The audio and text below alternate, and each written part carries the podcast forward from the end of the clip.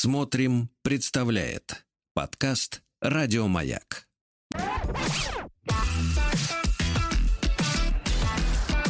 Сергей Стилавин и его друзья маяке. Дорогие товарищи, доброе утро. Сегодня у нас вторник. Здравствуйте, Владик. Доброе утро. Я смотрю, вы нам постарались задать некое романтическое, как говорится, настроение. А что, на дворе 31 августа? На минуточку. Да-да. Ну, не 31 июня, ясно.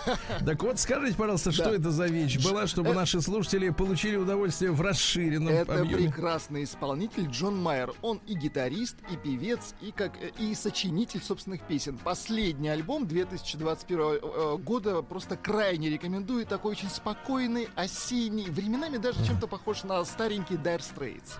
Ну, рекомендую. Ну, прекрасно. Но это свежее, да, вещь? Да, свежий, абсолютно. Свет. То есть можно и сейчас, вот это на заметку архитекторам, которые говорят, что ну сейчас мы не можем строить так красиво, как в 19 веке. Не можем. Вот. Можем, Можем, играть можем, так, можем. как раньше могли. Точно, Все абсолютно. можно. Значит, друзья мои, ну, вы знаете, Владик, я должен признаться, что оступился.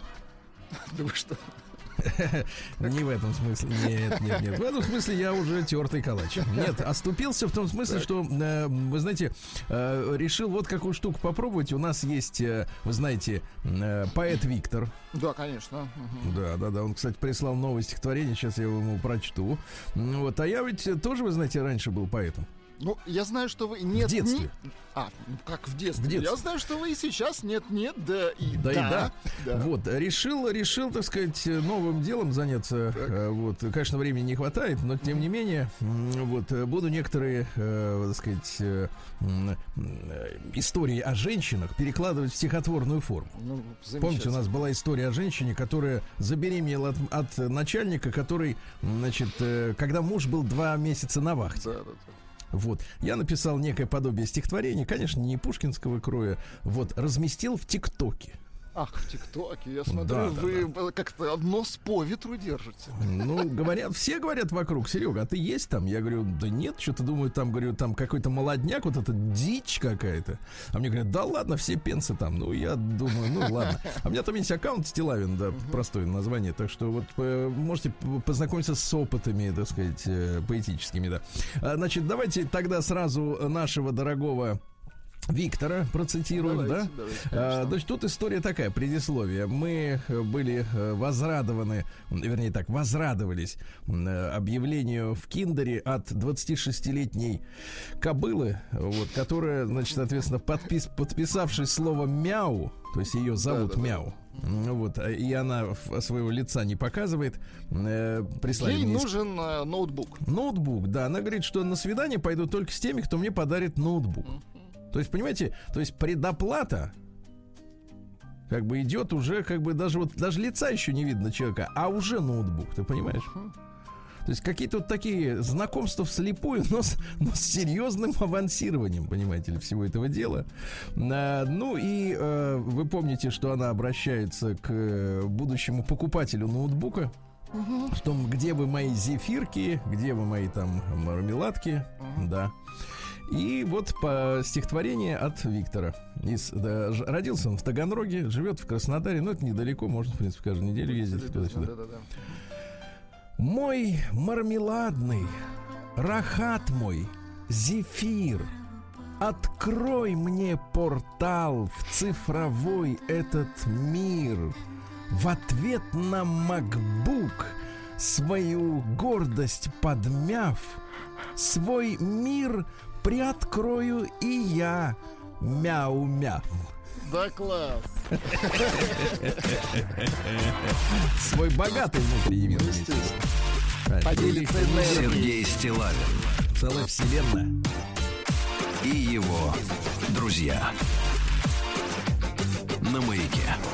Да, я должен тут сказать, почему я анонсировал там тиктоковскую свою историю, потому что, в принципе, там можно позволить себе несколько шире с точки зрения, так сказать, лексики. Ну и, кстати, вероятность того, что вас там забанят, поменьше, чем в Инстаграме. Все-таки Конечно, TikTok там меня не хит. знают, Да, по да, крайней да. мере. Так вот, э, э, доктор есть у нас, вы знаете, да, но он никого не лечит. Не, Уже- но он лечит мозг, скажем так. Да, но он третий год сидит домашним отцом. Да, реально, он, он декретчик. Вы знаете, что доктор наш декретчик? Ну, то есть он э, отец совсем отец, да? Он э, такой э, папа-мам. Папа-мам, все понял. Да, он есть там- папа-мам. То есть его кормят, поют, ему приносят вечером колбасу. Он Ну, то есть он жадно типа с- квадратки такой, за хозяйством. Да, да, да, да. Только хату он не сдает и Мгм. ничего он не делает больше. По хозяйству. Вот, сидит. Поэтому у него есть время тоже бороздить просторы интернета. Жаль. Да. И вот он выцепил запи- за- заметку интересную. Э, Ну, это фотография реальной советской, ну, скорее постсоветской газеты. Э, Знаете, такая вот бумажка-то тоненькая, даже видны почти буквы, которые на обратной стороне пропечатаны. И вот э, заметка э, такая, просто хочу с вами тоже поделиться. Заголовок следующий. Так. Оказывается, волокжане очень впечатлительный народ. В марте 1991 года жители Вологды впервые увидели по телевизору эротический фильм, показанный коммерческим телеканалом. И представьте, через 9 месяцев в городе произошел всплеск рождаемости. В течение недели до и после 16 декабря количество родов возросло примерно, теперь внимание, на 40%. Мгм. А ведь в этой древней, почти уже изжелтевшей заметке э, есть э, прекрасный, э, прекрасное ноу-хау, как говорил Горбачев, а по-нашему э, технология. Инструментарий. Да, давайте. инструмент, как и без материнского капитала. Да, да, да, да. Так сказать, подзавести Но, наших но для этого, да, знаете, что надо сделать? Для этого надо сделать. Дело в том, что, конечно, с 91 года количество обнаженки, которое вот доступно круглосуточно взору и в старо, и младо, да, я не беру даже интернет, там, понятное дело, срамота уже, так сказать, Ну, вы- низшие пробы, да. Вот, но я имею в виду, что в нашем, я часто этот вопрос поднимаю, ребят, э, в общественном пространстве очень много эротизма. Понимаете, да, у нас вся реклама пропитана эротизмом, баннеры, билборды. Ну, наверное, не эротичными явля- выглядят только многие, как скажем Ну, только так, поли- политическая реклама. Политики, да, Ну, вот они. политическая реклама, она, но она эротична, но немножко в другом Нет, она брутально, скажем так. Брутально эротично, согласен. Да. Обратно, Но я имею в виду согласен. с визуальной точки зрения, она вот как-то дает передохнуть немножко, да.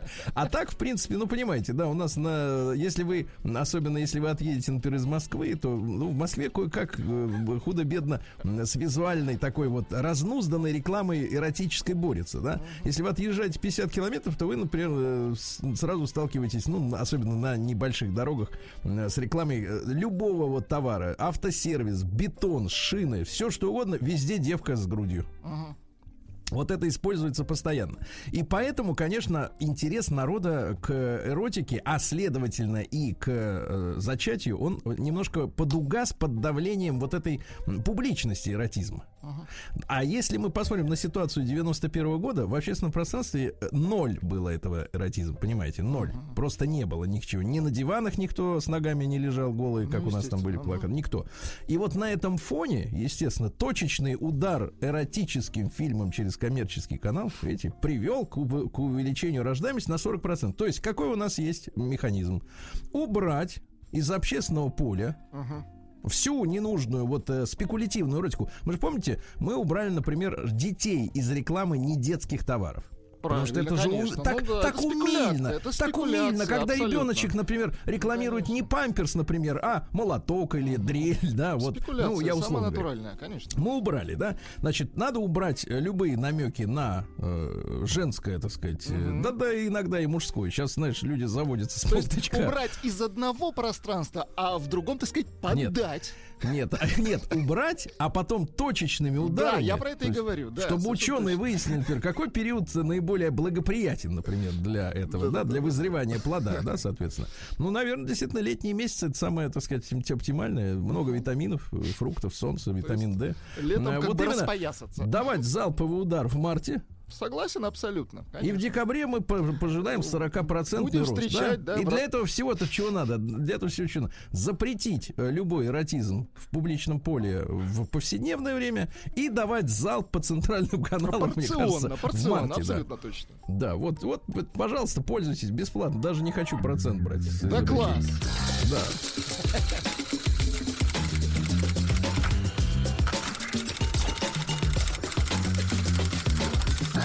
Приемная нос. Народный омбудсмен Сергунец. Ну что ж, сейчас нас ждет письмо долгожданное от Марины, э, которое заглавлено «Когда начнется новая жизнь», вы помните, да? Но перед этим, э, Владик, вам пришло гневное сообщение. Нас, Мне? к сожалению, подслушивает э, папа-мам. Ага, так, ну-ка. Я обиделся на маэстро, начинает свою записку доктор. Док- Ваш квадратный бездельник, а я от заката до рассвета дитячий воспитатель, развлекатель, кулинар, охранник, умыватель и прочее, прочее.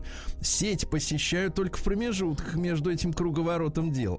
Док, док, ну не обижайся. Но я согласен. Не у, квад- обижайся. у квадратки нет ребеночка. Он, он только как бы такая... Он сам у себя ребенок. Он только повар, согласен, да. Да-да-да. Так что квадратки еще много-много Да, надо да, что да. сделать.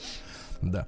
Итак, э, письмо от Марины. Я напомню, что она была, э, ну скажем, это даже не абьюз, как мы с вами выясняли. Это у женщины просто по факту украли э, машину Лада Калина, продали за спиной. Помните, да? Здравствуйте, Сергей Валерьевич. Вы можете не озвучивать в эфире мое письмо. А смысл писать-то? Вот именно. Что это что для вас, Марина? Ну, что ли, конечно, это что-то личное. Нет, нет, давайте мерзопакостный, э, мерзопакостный смрадный парфюм конца 80-х. Э, шоу одного мужчины. Вы можете не на. И тем более не озвучивать мою фамилию. Но это уж мы разберемся, пока не надо. Зачитывали уже однажды. Просто внутреннюю боль хочется рассказать, как попутчику в поезде. Так, ну давайте. Понимаете? Вот вы А. в поезде сидели, я так понимаю, не в плацкарте, да? Не в плацкарте, на втором Вот этаже. вам некому было свою боль-то рассказать. Понимаете? Только суслику этому рукодельному. Суслику, да. А Слушайте, вот давай- люди ездят в плацкарте, и знаете, выходят оттуда гораздо более счастливыми, Хорошо. через, чем люди из СВ, а тем более из вагона ресторана. Ну, Давайте, у нас будет рубрика «Попутчик FM». Давайте. Давайте. Зачитайте. Да.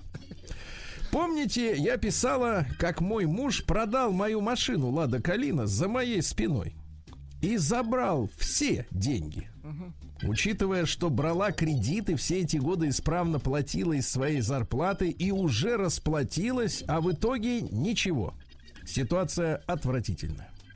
Но самое интересное началось, когда после долгих уговоров мужа и тщетных ожиданий хоть каких-то денег в августе прошлого года наз- написала заявление в полицию о незаконной продаже машины. Так. мгм. Понимаете, да? После долгих уговоров мужа уговаривала его. Отдай деньги, понимаешь? Ты когда мне деньги отдашь? Знаешь, тут другая ситуация. Вот когда женщина приседает на уши и говорит, ты когда мне, тварь, шубу купишь? Это одно. А когда деньги за машину отдашь, совершенно другая история, правильно? Слушайте, ну здесь, конечно, ситуация такой, здесь уровень малаховский, я вам так скажу. Понимаете, это здесь А вы что, сери- считаете нас ниже? что ли? Ну, конечно, конечно. Ну, как у нас нет О, картинки, у- я Нет, у него согласен. серьезные расследования, ну что а? Но мы Там это оба так, носим почком- очки. Мне кажется, почком- ни- нас А, ничто не отделяет. Мы почти ровесники. Хорошо, хорошо. Обратно согласен. Ты Андрюху не трожь, он парень. Я в хорошем Удалой. смысле, ну что вы. Мы знакомы, кстати. А вот хвастаться не надо. По работе. Так. И прошел год.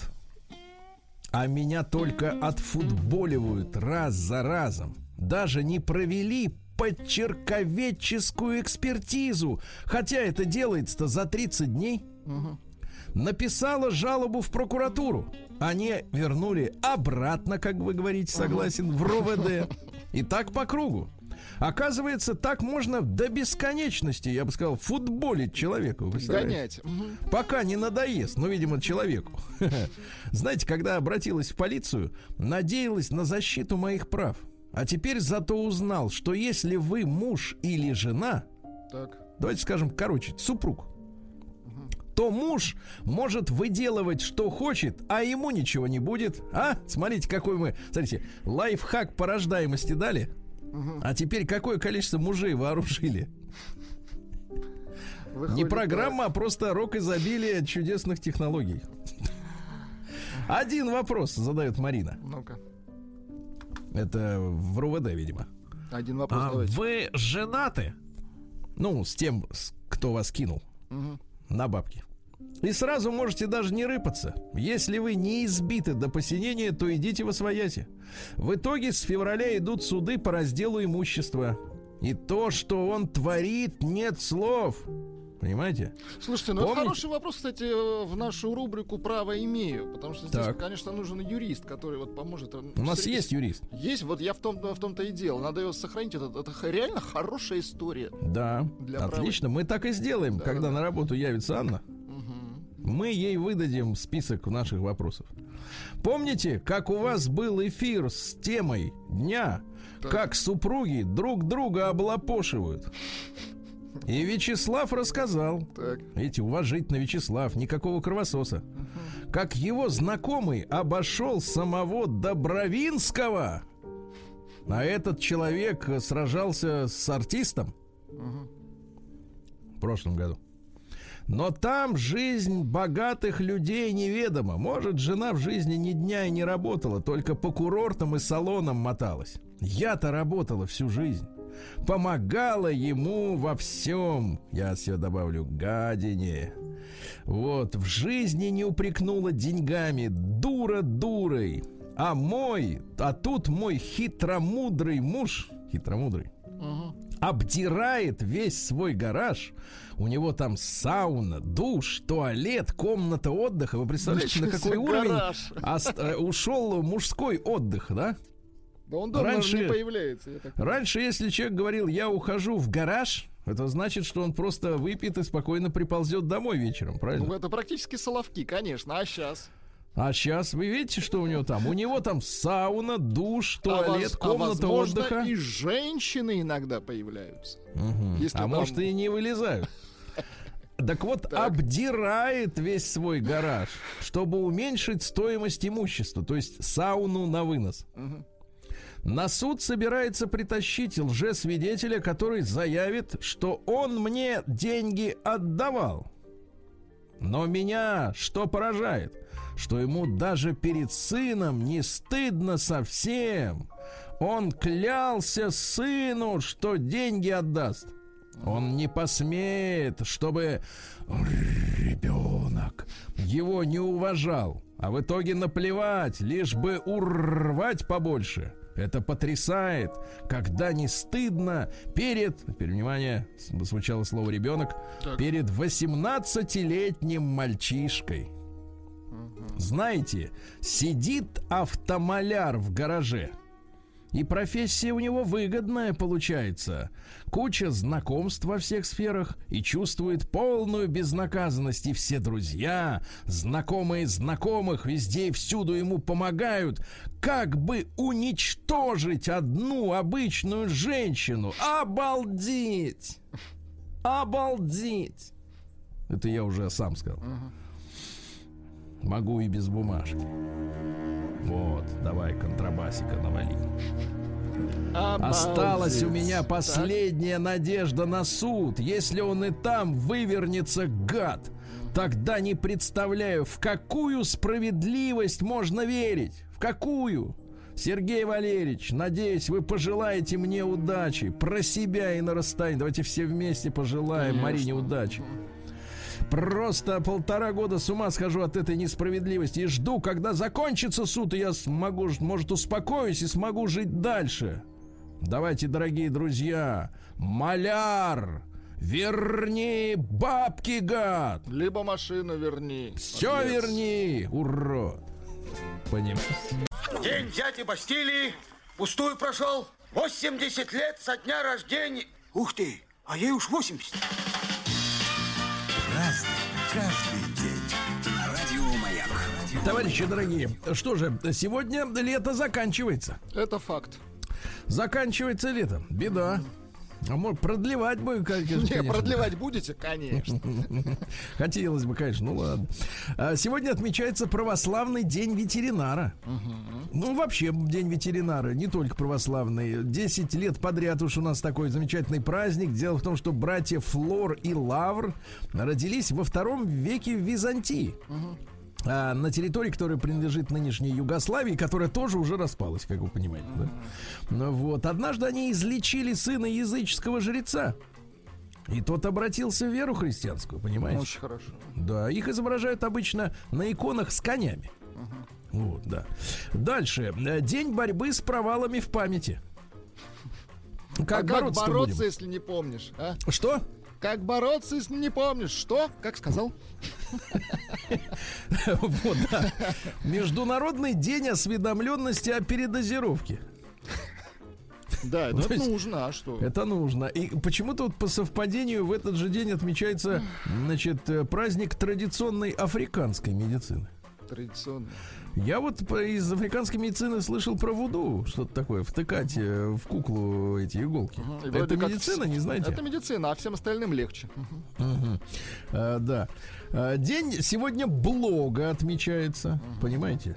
А, В 2005 году активные пользователи Live Journal, живого журнала, Вы же у нас усмотрели, блогер, да. Да, усмотрели э, в слове блог цифры 3108. Ну, сумасшедший. Вот, решили 31 августа отмечать. Но сегодня, вы знаете, э, когда я читаю новости о том, что наши люди, э, ну, просто нормальные даже взрослые люди, мечтают э, уволиться и стать блогерами, то это, конечно, мы дошли уже до края. То есть все хотят, все хотят ничего не делать и заниматься ерундой, да.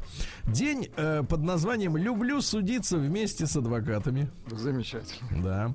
А в Молдавии Лимбаноастре они в 91 году променяли нашу родимую кириллицу на свою латынь и сказали, что в Молдавии теперь официально румынский язык. Ну, то есть вот самосознание-то есть какое-то вот э, собственное или вот э, отождествление полностью, Под, так сказать? под Румынию зашли. с Ну, соседним понятно. государством. День под названием «Мы любим мемуары». Да. Замечательно. День еды на свежем воздухе. Вот. День смеси сухофруктов и орехов. Понимаете, да. Ну и наши несколько праздников. Во-первых, сегодня э, день свахи. Сегодня работают порталы целые, которые помогают людям разочароваться друг в друге. Целые фирмы, да. Да, наш с вами праздник, Владик, день Ну-ка. шепота травы. Для этого нужна тишина. Для тишина, да, покой. Ну и, наконец, лошадиный праздник Флор да Лавр, да. Вот, это последний день для полевых работ. Земледельцы вырывали полынь, рассматривали ее корни. Если корни толстые, то на следующий год можно ожидать хорошего урожая. Начинались бабьи засидки. Крестьянки собирались у какой-либо вдовы и проводили вечера за рукоделием и за разговорами. Ну а сегодня, поскольку рученьки-то женские освобождены от штопания носков, да, у них все время вот это тырканье по экрану, потому что руки-то привыкли за тысячелетия что-то э, Тыркать, делать, тыркать да? привыкли, точно. Тыркать. Ну, теперь тыркают по экрану, да, правда, толка тут никакого. Ну, перейдем к событиям. Праздник каждый день.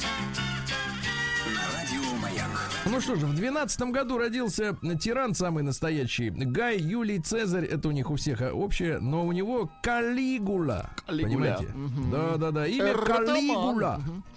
А В буквальном переводе означает сапожок, потому что в детстве он жил среди легионеров и носил военные сапожки Калиги. Помним, понимаете, да?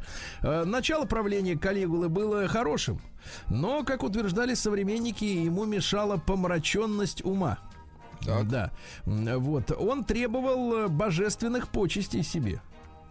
Да, его фраза «пусть ненавидят, лишь бы боялись». Понимаете? Вот. Ну, какая у него была привычка? Э, Имел обычай в середине дня отправляться в баню. Ну, То они, есть не в середине недели, они в в принципе люби- любили мыться, так что постоянно отмывались от вот отмывались всего. от всего, что происходило вокруг. Да, да, Согласен. да. Да, потом шел на второй завтрак, и заговорщики планировали напасть на него в одном из узких подземных переходов. Однако в этот день он решил остаться в бане. Вот, Так. пришлось его там, собственно говоря, и... Там и прижучили, ну понятно. Прижучили, да. А, да. Ну, какие цитаты? Нужно жить или скромником, или цезарем. Прекрасно. Да. Так, дальше. Э, Понимаете, несчастье это как женитьба. Ты думаешь, что выбираешь сам, а оказывается, это тебя выбрали. Да. Э, Ну и какая цитата? Какая хорошая шея, а прикажи я, и она слетит с плеч, сказал он, целуя женщину. Ишь ты какой. Видишь, умел говорить во время поцелуя. Это особенное искусство. Да. Вот. В 1749-м Смутьян Александр Николаевич Радищев родился, так называемый писатель. Понимаете? А что он писал? Поклеп, правильно, поклеп. Еще книгу издал, причем анонимно, понимаете? Ну и отправили его, так сказать, э, смотреть на тайгу. Вот так вот. В 1786-м Мишель Эжен Шеврель, это французский химик, органик, он, э, значит, э, классифицировал э, и исследовал растительный и животный жир.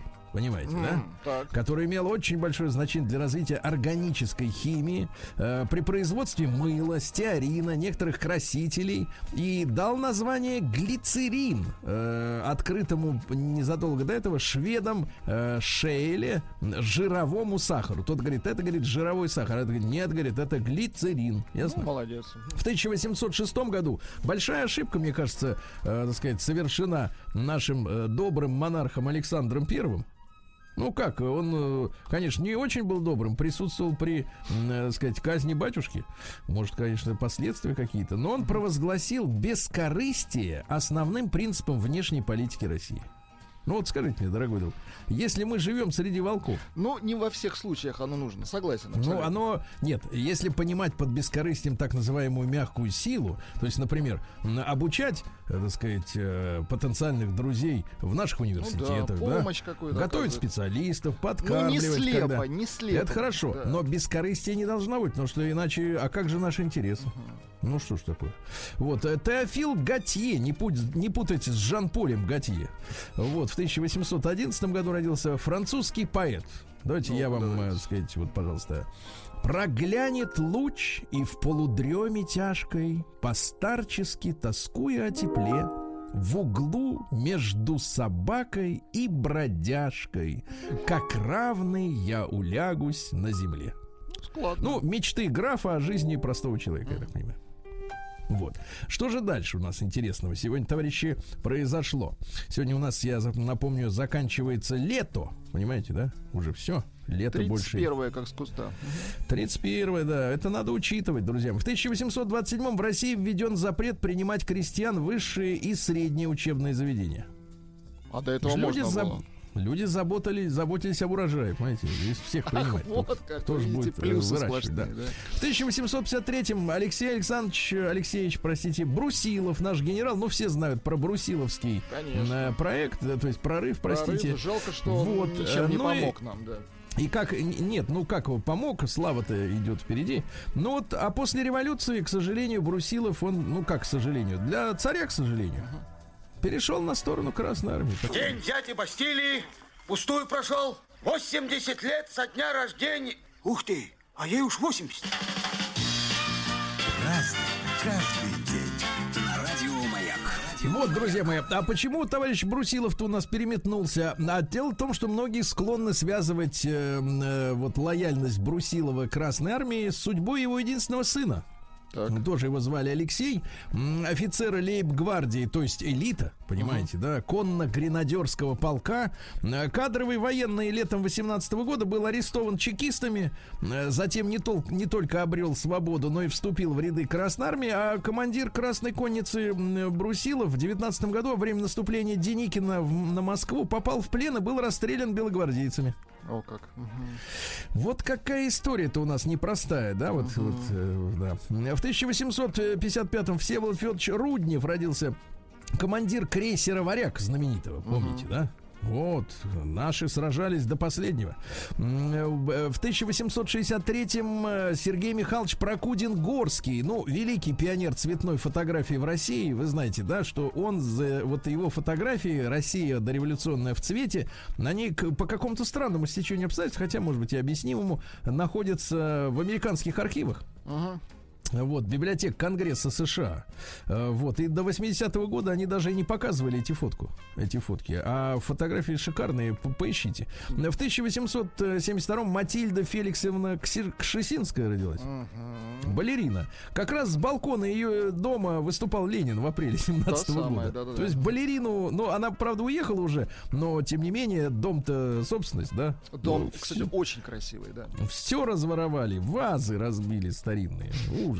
Ну вот как вот, Матросня, да? да, Э, матросня и, и так далее, да. В 1874-м Вячеслав Рудольфович Минжинский, председатель АГПУ с 26 года. Вот.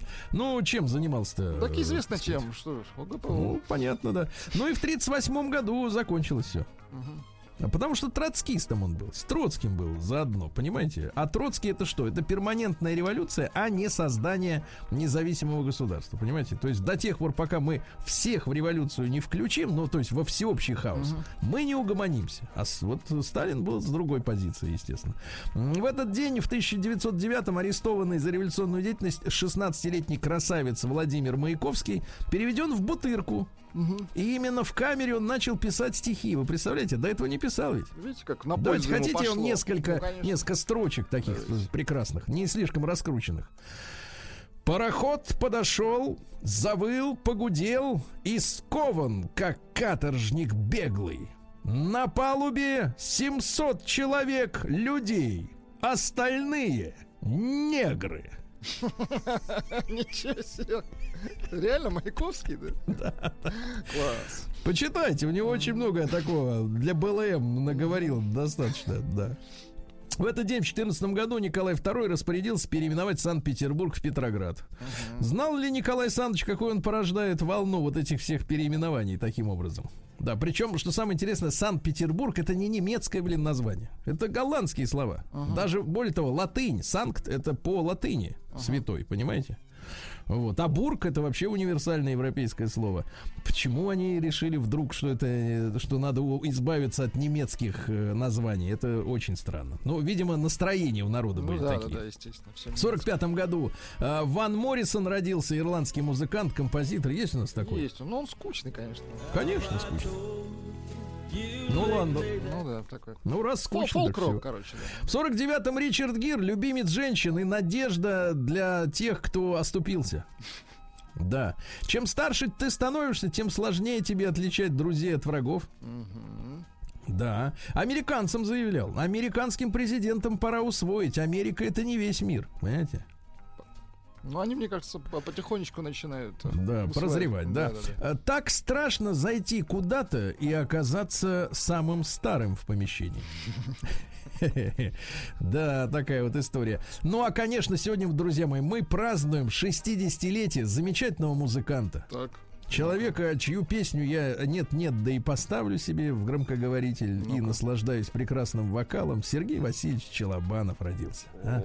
Ну. А я твои целую руки Но понимаю, что мы врозь Лекарство я твое от скуки Я для тебя незваный гость Ну, прекрасно, прекрасно. Так, Сергей Васильевич, с днем рождения, правильно? Конечно.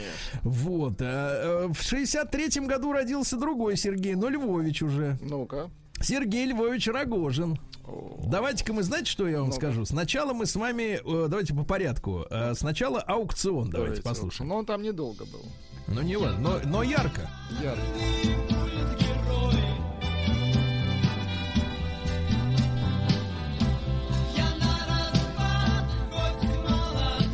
Да, потом он, э, потом стал пев- певцом группы Форум, откуда Витя Салтыков ушел. Понимаю. понимаю. И, наконец, настоящее драматическое искусство, пожалуйста, вот из современного. Холодно и темно 90 Дверь скрипит Да, как звучит, как сейчас. Да, колокольчик. То, что голос у человека есть, понимаете, настоящий. Кстати, что интересно, вот что интересно, да, потому что ведь э, понятно, что Сережу сейчас не особо часто показывают, как говорится, по телевизору, да, но интересно, что он является директором компании, которая консультирует по вопросам финансового планирования жизни и страхования жизни, директор компании швейцарской. Ничего себе. Вот видите, значит, голова-то на месте, понимаете? Вот И видите. голос, и голова. И Класс. голос, и голова. Ну, потому что голос это же из головы. Я не знаю, откуда вы Голос откуда головы, извлекают. конечно. Откуда из... Некоторые говорят, я, 100%. говорит, пою диафрагмой. Ну, давай, пой диафрагмой. Грудью, да. Без головы-то никуда. Поет головой, вот Ну именно. вот Сережа, Сергей Львович, давай, дорогой, с днем рождения. В 75-м Гарик Богомазов родился, представляешь? А, это понятно. Гарик, конечно. my all. Something is Гарик-то в прошлом году говорил, что он, представляешь, в такси пошел работать. Потому что его из коллектива-то как бы удалили. Да потому что человек машины. талантливый, видите, может и за рулем работать, и головой петь, как вы вот. Нет, а без головы тоже фиг проедешь. Без головы, кстати, и не споешь. Да, и не споешь, и не поешь. Вот, друзья мои, ну сегодня трагедия произошла в 86 году, все мы помним это, то есть 35 лет назад э, судно «Адмирал Нахимов» столкнулось с сухогрузом Петр э, Васев. Затонул в нескольких там со- сотнях метров от э, берега. Мемориал очень трагичный, там и дети, и женщины э, утонули. И даже несколько водолазов э, погибли при, попытке проникнуть. ну, сходили с ума от ужаса, что они там видели под водой. Тут, вот такая трагедия, Тут ребята. вас исправляют, пишут Салтыков из электроклуба Рогожин. Товарищ дорогой, Рогожин.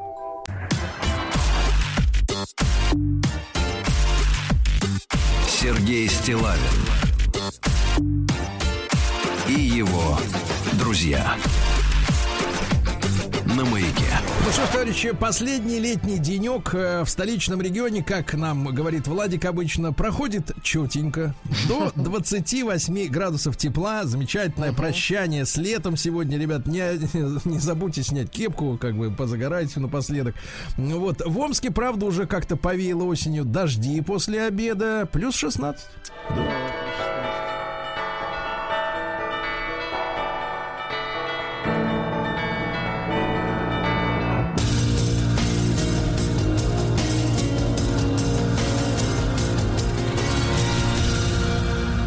Зона 55. Ну, давайте о хорошем. Э, День города в Омске растянут на целую неделю, товарищи. Да, Так класс.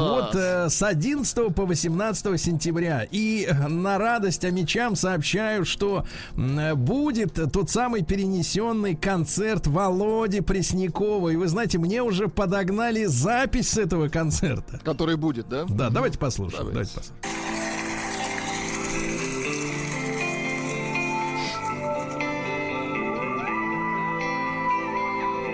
Володя! Я не вижу ваших рук, Володя.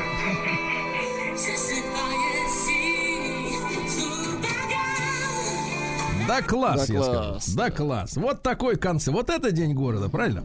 И в этот же момент мы знаем, что от коронавируса вакцинировались уже 64% амичей. Прекрасно.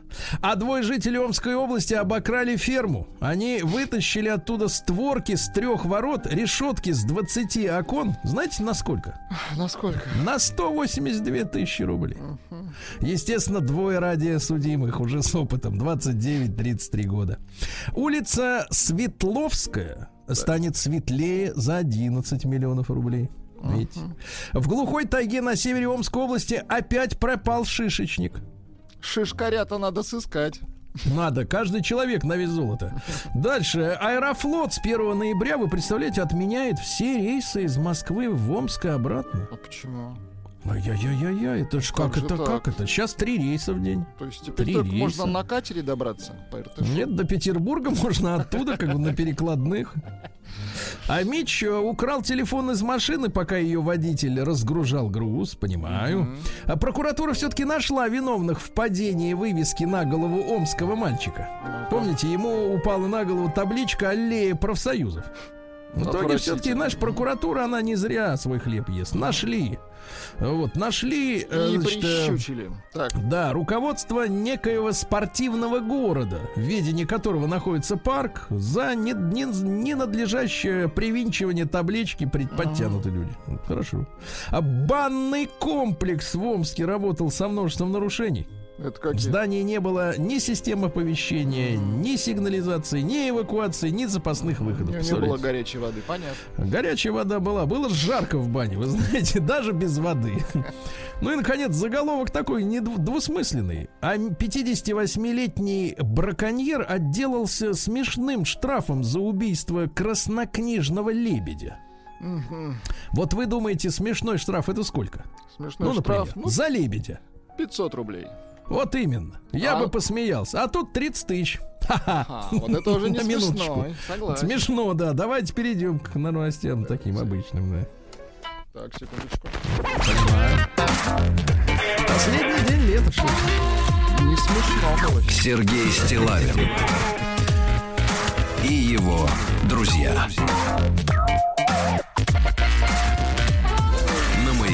ну что ж, товарищи, стало известно, на что родители потратили выделенные им государством школьные 10 тысяч рублей. Вы представляете? Только 10% э, значит, получателей школьных выплат направили на покупку еды. 6% оплатили ЖКХ, 4% купили одежду и обувь себе, а не детям. Слышишь? Себе, а не детям. 3% пустили на отдых. Понимаешь? Да.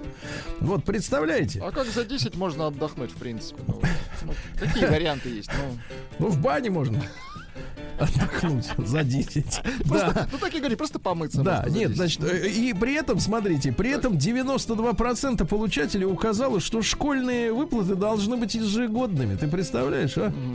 Я вот скорее бы, товарищи, Скорее бы в школу, нас... да? Вы тоже подумали? Да, ска- нет, скорее бы ввели у нас цифровой рубль. Знаете, что это такое? Знаем. Это когда не электронный, а цифровой. Когда у каждого рубля... Да, Да, у каждого рубля номерок, и чтобы не могла, например, э, мамочка на, на школьные деньги в бане от, оттопыриться, правильно? Конечно. Вот именно. Э, Контактный зоопарк в Екатеринбурге, где э, змея укусила девочку, которая обычно не кусалась, но девочка пахла курицей. Ну Вот, закрывают теперь после нападения, представляете? Проверка, правильно, конечно. Ай-яй-яй. Там вообще-то 95% это морские свинки, понимаете? Да. А, WhatsApp разрешил пользователям не принимать новые правила, о которых так много говорили, на отслеживание. Короче, нужно будет подписываться под новыми правилами, если у тебя деловой аккаунт. А если ты просто там пересылаешь фотки, как говорится, интимные, то ничего страшного. А, Более четверти россиян отказались от формального стиля одежды для работы. Расслабились окончательно, ты представляешь? Ну, это из-за 20 пандемии, да. 27% россиян заявили, что отказались от строгого дресс-кода. Вот, выбирают неформальные. Женщины выбирают свободный крой. Как Вот, понимаете? как у Да, Пугачёвой чтобы, чтобы, не, сте- чтобы не помечать талию, там не надо пометить. А в то же время 26% наоборот стали тщательнее выбирать одежду для работы, а женщины вдвое чаще, чем мужчины. В обуви и женщины, и мужчины отдают свой выбор черным, бежевым, коричневым цветам. Но, Владик, иногда женщины разбавляют свой образ красными туфлями. Очень хорошо. О, да. Очень. А мужчины фиолетовыми рубашками и костюмами цвета хаки. Это что, рыбацкие костюмы? Они в этом ходят туда? Видимо, цвета да. хаки. Дальше. Ну, настоящая, вот э, по-настоящему гордость берет за человека, э, за нашего спортсмена, велогонщика Михаила Асташова. Он ведь э, в прошлом году он завоевал второе золото на Паралимпиаде, а до этого работал курьером. Вот. И у него же нет ни рук, ни ног, вы представляете? И человек добился таких потрясающих Умница. результатов и более того дал надежду такому количеству людей, да, которые, может быть, отчаялись, а он это сделал, несмотря на что. Браво. Э, Россиян предупредили о комарах, переносчиках лихорадки западного Нила, ясно? Отмахивайся. Хорошо. Вот, э, в приставке Sony PlayStation 5 найдена серьезная проблема. Дело в том, что консоль пол- подеш- э, Нет, она не подешевела, она полегчала. А, То есть полегчала, предыдущая версия была 3,5 кило, это 3, э, вернее, 3,8, а это 3,5, на Так. 300 грамм меньше. Что они А туда и- не докладывают? Так. Они докладывают, это, так сказать, радиатор охлаждения процессора в два раза меньше. Ну, значит, не сильно греется. Ну, это ничего страшного. Нет, нет, наоборот, замерили, что предыдущая модель до 52 разогревается, новая до 58, причем шумит. Но это И энергопотребление выше. возможно. Да. Мама, поступившая в МГУ вундеркиндши девятилетней. Помните, Да, мы конечно. об Алисе говорили много раз. эм, рассказала, сколько стоит обучение в МГУ. Девочку не приняли на бюджет, э, потому что слишком много победителей всяких олимпиад э, набежало. Надо с этим разобраться. Может быть, так сказать, с олимпиадами как-то по- по- полегче, товарищи. да? Так сколько стоит? Дайте учиться Де- детям уже, в конце концов. учиться. Вот Ну, именно. Сколько? Почему? 391 тысяча рублей. В год, понимаете? год, да. Житель Ставрополя нашел в огороде живого крысиного короля. Ну, Это удача, редко. А вот теперь немножко интересное событие, давайте, товарищи, вызывает вопрос у меня. В Татарстане провели забег на шпильках среди женщин, а теперь внимание, Так. и мужчин. А это, а это уже пикантно. Нет, это не пикантно, это, так сказать, по-другому называется. Участники должны были преодолеть дистанцию 60 метров в обуви с каблуком не менее 10 сантиметров. Победительница среди женщин добежала за 11,7. Так, а среди мужчин? Так, а, сре- а про мужиков ничего не пишут. Ну, это интересное зрелище. конечно. Дополз, наверное. Да, ну, зрелище не для слабонервных, да. Дальше. э, Хоккеист Телегин, бывший муж певицы Пелагеи. Ну, знаете, с, на- с наколочкой на ноге такая красивая девушка, талантливая. Э, Женился на дочери миллионера на Марии. Я, честно говоря, посмотрел фотографии Марии, э, так. молодоженов. Очень красивый спортсмен, очень красивая, элегантная, хрупкая девушка. Прям вот заглядень, честно. Желаю молодым Ну, счастья. совет да любовь, конечно. Да. И драку Мирзали Заде придется покинуть Россию за свой счет. Представляешь, как дело-то вышло? Стендап-комик должен уехать на родину. А где, знаете ли, у него родина-то? Где? В Беларуси. Ага, ну так Ого. счастливого пути выходит. Я вижу, вы жестокий человек. Ну как, да. это не я решил. Драчу. Наука и жизнь. Так, дальше. Ну, смотрите. В Роскосмосе подготовили эскизный проект, ну, то есть зарисовочка, первой в России многоразовой метановой ракеты. Мне кажется, вот э, поскольку все время обвиняют коров э, в том, что они производят очень много метана, то эта ракета, которая сможет в космос выводить газы Отлично. за собой, да, она, в принципе, поможет нам решить эту экологическую проблему, да. В России испытывают дроны для слежения за подводными лодками. Очень хорошо. Очень. Да, правильно. Всех их надо вычислить. Ученые признали светодиодные фонари опасными для насекомых. Вы представляете, насекомые под воздействием света от этих экономичных фонарей уличных Так. перестают э, размножаться и толстеют. Так, может, это и к лучшему. Вот комар- комаров меньше будет. А вот вы не замечали, у вас дома как? Светодиодная? Я, я Толстеете? вот дома не замечал. А вы проверьте лампочку. Хорошо, надо будет включить, посмотреть. Надо проверить, да. Может, может лучины вернуть, и тогда все завертится сразу. Лучины, вот это хорошо. Да, ученые доказали, что россияне отзывчивее американцев. Составлен рейтинг отзывчивости. Значит, смотрите, на первом месте японцы. Самые Потом идут, потом идут австрияки, Да ладно. мексиканцы. В Израиле очень отзывчивые. Вот. В Чехии, в Швейцарии, в Голландии, в Сингапуре, в Испании, в Германии и у нас. Хорошо. А вот таблица аутсайдеров выглядит следующим образом. Самые неотзывчивые в Аргентине, в Штатах, в Канаде, корейцы, греки, Греки, гонконгцы. о, Мне кажется, наговаривают Да. на И на греков. последнем месте по отзывчивости Индонезия. Будьте осторожны, да. Радиоактивные змеи помогли отследить последствия катастрофы на Фукусиме, японской атомной станции. То есть они вылавливают змей под названием Элафе квадрибергата. Красивое В название. переводе с японского малочешуйчатый полос. Вот, замеряют у него э, значит, заражение в хвосте и в голове, и в итоге понимают, что происходит на станции. Видите, как хорошо. Психологи выяснили, зачем люди обращаются к дьяволу. Так, ну-ка, зачем? Психологов интересовало, почему в массовой культуре злые силы более склонны отвечать на просьбы людей. Понимаете, да? И по мнению опрошенных, ну, которые сейчас живут и обращаются, видимо, ф- э, условный ангел, условный, Так, отличается от демона так. тем, что ангела. Так. ангела, нет, я смотрю, вы специалисты в этой области. Я тертый калач, так. Нет, теперь А, слушайте, что так. ангела интересуют мотивы просьбы. Ага. То есть, если ты просишь, например, какой-нибудь фуфло, например, дай-ка мне ангел пуховик.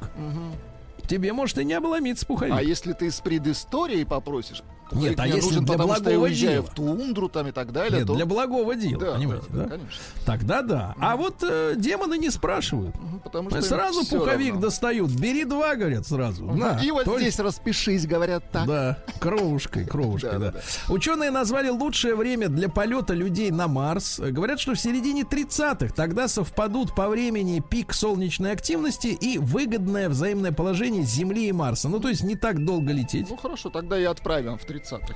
Но готовиться надо уже сейчас. Конечно. А, Друзья мои, мигрень, оказывается, в некоторых случаях может защищать от диабета. Интересно. Так что клин клином вышибают, да. Э, Совершенно уже сенсационное сообщение. В 13-м айфоне, который... Кстати, а почему у Apple нет проблем с радиодеталями? Странно. Вот у всех есть европейских Потому что, мне а кажется, они нет. экономят на оборудовании, не используют новое. Не используют радиодетали, я понял. Шутка. Так вот, в iPhone 13 научат принимать звонки без сотового сигнала. Вы представляете? Класс. с помощью спутниковой связи. То есть вы находитесь где-нибудь, например, в пустыне или в тайге. Связи нет, На а написать так. надо, написать надо, а эта штука напишет. Вы Вообще представляете? круто. круто. Это очень круто. Вообще надо отключить связь обычную, пользоваться только вот это через спутник. Дальше. Ученые нашли способ снизить риск инсульта. Надо орально принимать антикоагулянты. Запомнили? Орально. Хорошо. Принимайте. Ну и давайте пару сообщений еще из мира науки. Во-первых, швейцарские астрономы нашли пять экстремально тяжелых коричневых карликов. Что за швейцарский астроном? А, все понятно. Астронавты швейцарские. Мгм. Ну Астрономы, и, наконец, великая новость, ребята. Японцы построят танкер для перевозки электричества. Вы представляете? Класс. Для судно будет, смотрите, нести на себе 100 аккумуляторных батарей. Такой огромный Об- аккумулятор. Да, общей мощностью 200 мегаватт-час. Примерно столько электричества потребляют 22 тысячи японских домохозяйств за один день. Ничего себе. То есть электричество начали уже возить Вывозить. кораблями, ребята. хорошо. Вот прекрасно. Вот да. Новости капитализма.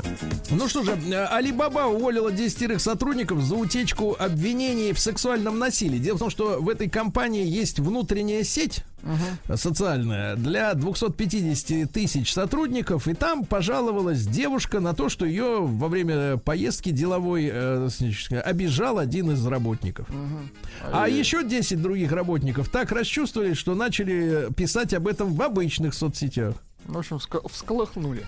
Да, в итоге всех поперли. Понятно. Так вот. В Берлине семья экзорцистов получила сроки за убийство во время изгнания дьявола. Вы представляете? Что происходило? Так. Мать, отец и их сын в течение недели насильно давали 22-летней супруге сына очень соленую воду. Произошло это по рекомендации некого чудо-целителя. К нему обратились, чтобы решили, про- решить проблему бесплодности пары. И вот девушку, представляете, она сначала два дня добровольно пила соленую воду, затем её, со- э, значит, э, состояние ухудшилось, в нее начали вливать насильно. Ужас. На восьмой день умерла. Жесть. Мгм. Жесть, экзорцисты. Ну, конечно, не экзорцисты, так, э, лекари. Клоуны. Дальше, дальше, Владик, ужас. Никогда не изменявшая мужу женщина случайно родила от другого. Вы представляете? Какая грязь, а? Делали экстракорпоральное оплодотворение, и врачи-неумехи перепутали, так сказать, живчиков. Подлецы. В итоге Ну, муж нашел того, который на самом деле. Нашел Оказалось, не того, вот как раз. Да, нашел не того. А в Китае назвали блюдо, которое символизирует дерзость и отвагу русских. Как вы думаете, какое блюдо? Какое блюдо? Дерзость и отвага. И Дерзость и я отвага. подскажу, и это не пельмени. И, ну, это напиток, наверное. Нет, конечно, блюдо. Ну, Я не знаю. Ну, что? Борщ? Нет, блюдо? шашлык. Дерзость, шашлык. Дерзость и отвага. Да-да. Ну, даже дождь и холод не пугают людей, если они решают выехать на природу и жарят шашлыки, да. Мигранты пожаловались на невыносимые условия в лагерях для беженцев в Литве.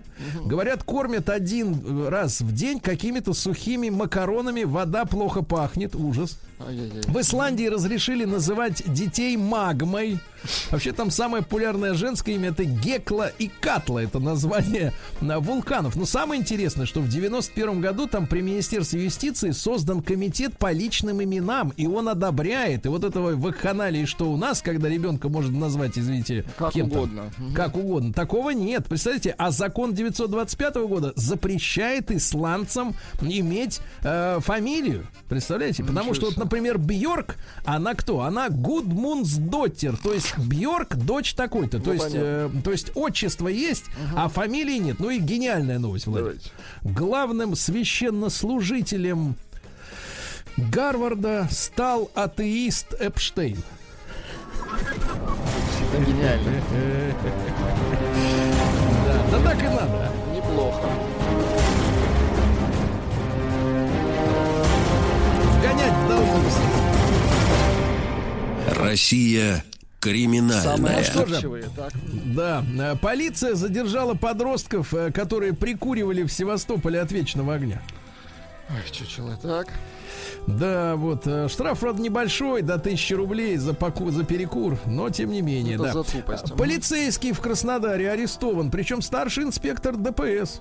Вот, насильно вывезли 20-летнего паренька из дома, избили и заперли в гараже за неуплату долга. Но это свободное от работы время. А, ну это как хобби, ну понятно. Да. А в гараже обнаружены боеприпасы, электрошокер, бейсбольные биты, 120 таблеток наркотических веществ. Ну, то есть, в принципе, мелочи, в человек работал профессионально, да. Вот. Ну и что еще интересно, россиянину, давайте так, отрезали уши и палец на ноге за кражу вентилятора. Ужас какой. Он пил с друзьями, тут они вдруг вспомнили, слушай, а ты ведь у меня украл вентилятор. Ты же увел вентилятор. Да, и человеку удалось сбежать, представляешь, сейчас возбуждено дело по, по- за, на за покушение на убийство. За вентилятор ушей лишили человека. Вы представляете, вот это изверги. Сбежавшие уши. Сергей Стилавин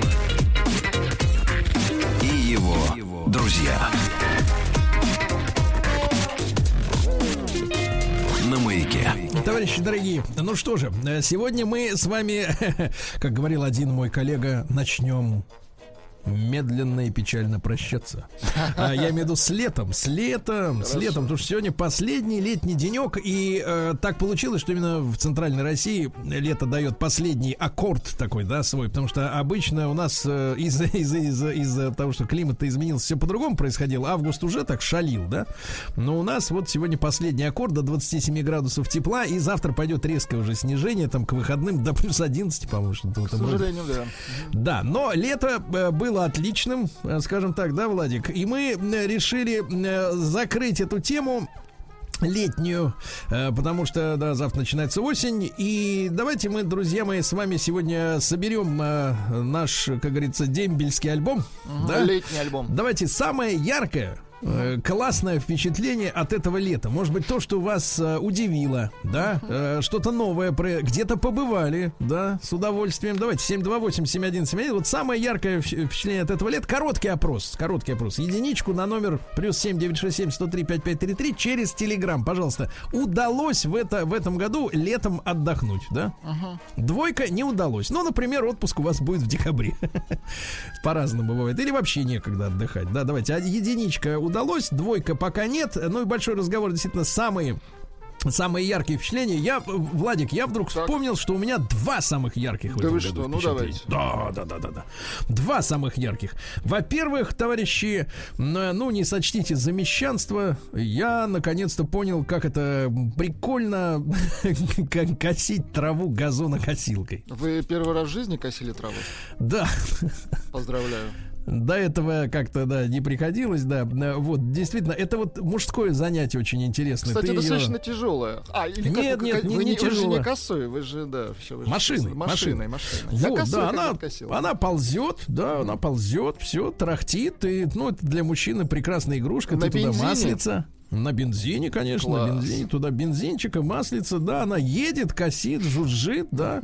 Вот, жабы разбегаются, вот могу честно сказать, да, жабы разбегаются, да, и всякие там эти ящерицы лезут, э, вот, из-под колес. Но это прикольно, знаешь, вот это, есть такое выражение дзен, да, когда ты в таком вот, в, в спокойном, облагораживающем Ну, каком-то деле наверное, наводишь да. порядок с нервами, да, это первое. А второе, слушайте, я в этом году попробовал, э, ну, я так понимаю, что я оказался в тренде э, с многими, но многими другими людьми. Я, честно могу сказать, я увидел сначала э, фотографии из э, Питера, из Санкт-Петербурга, где прошел м, э, такой массовый заплыв на САП-досках. Ага, да. Это Мод- надувные, вещь, это да. надувные, да, доски такие, ну как, они не доски, это надувная лодка такая плоская, да, условно говоря, ну ее называют доской, на которой, в принципе, можно сидеть на карачках, а можно стоять, если у тебя Ну, с стоять, в вестибулярным крайнем аппаратом. случае лежать, но неудобно. Все нормально, да. И ты, значит, у тебя весло одно, и ты вот, если она придумана штука для спокойной воды, ну то есть не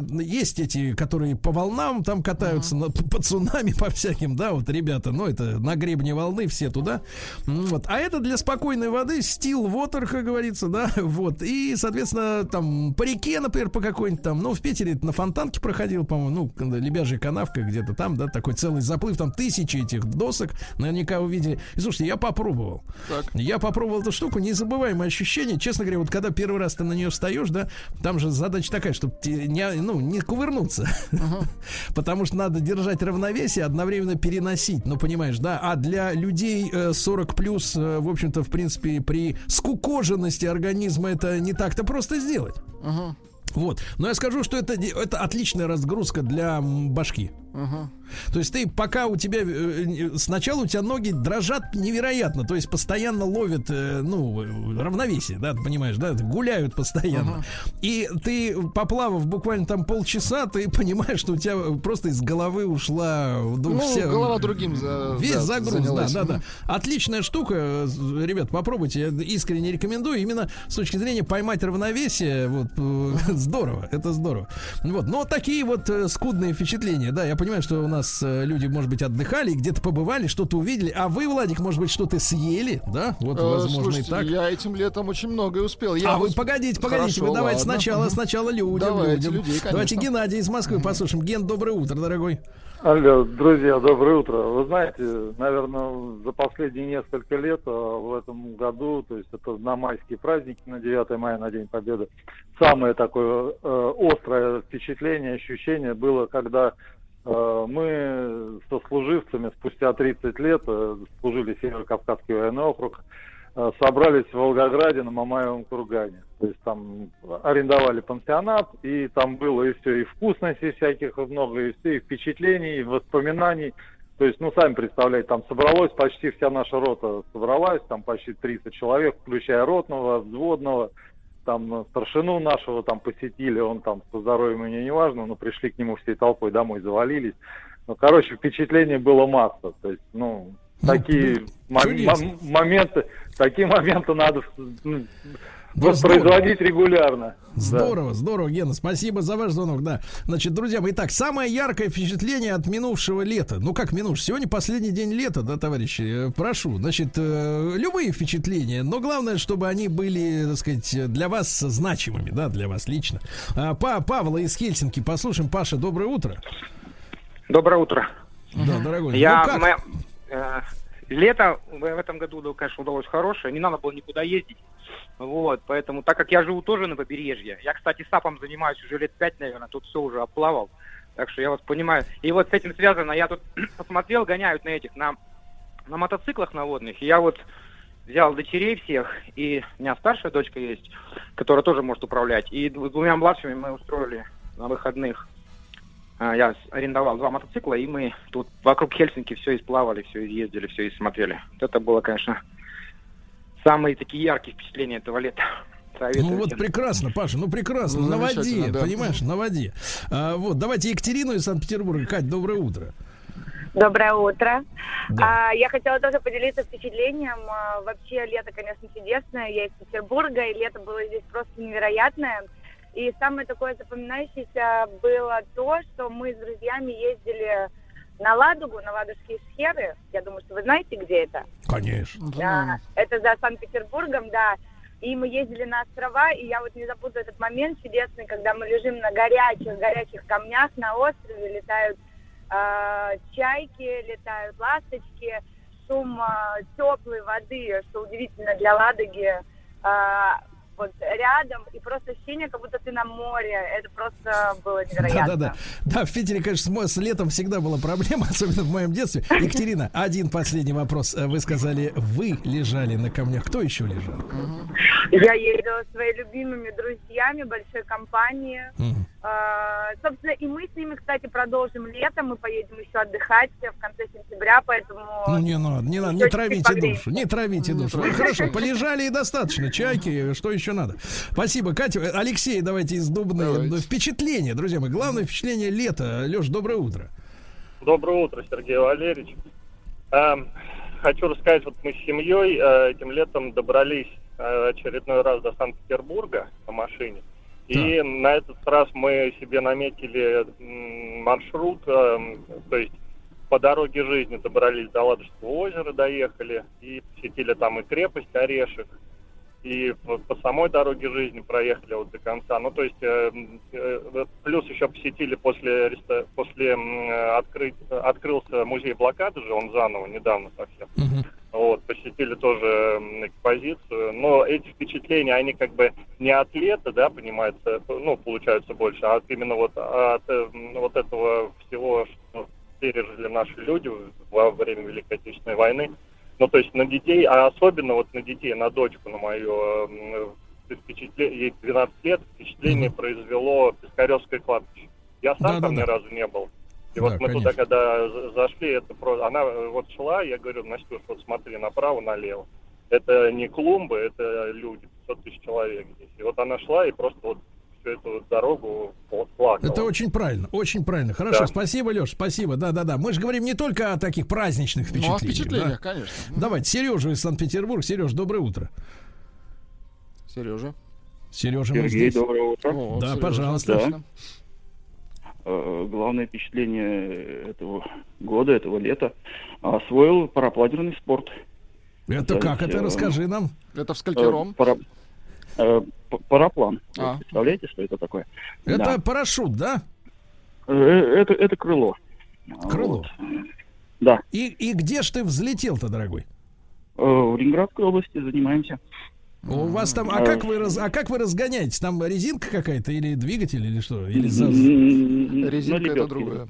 Лебедка. На лебедке. На лебедке. Да, лебедке? Да. Вот. Ну, э, слушай, ну вот когда ты первый раз поднялся, вот что за ощущение? Ты можешь передать? Э, м, Восторг. Ну, И, втор- и второе, просто жить хотелось, да, какой? Просто. Какое-то время.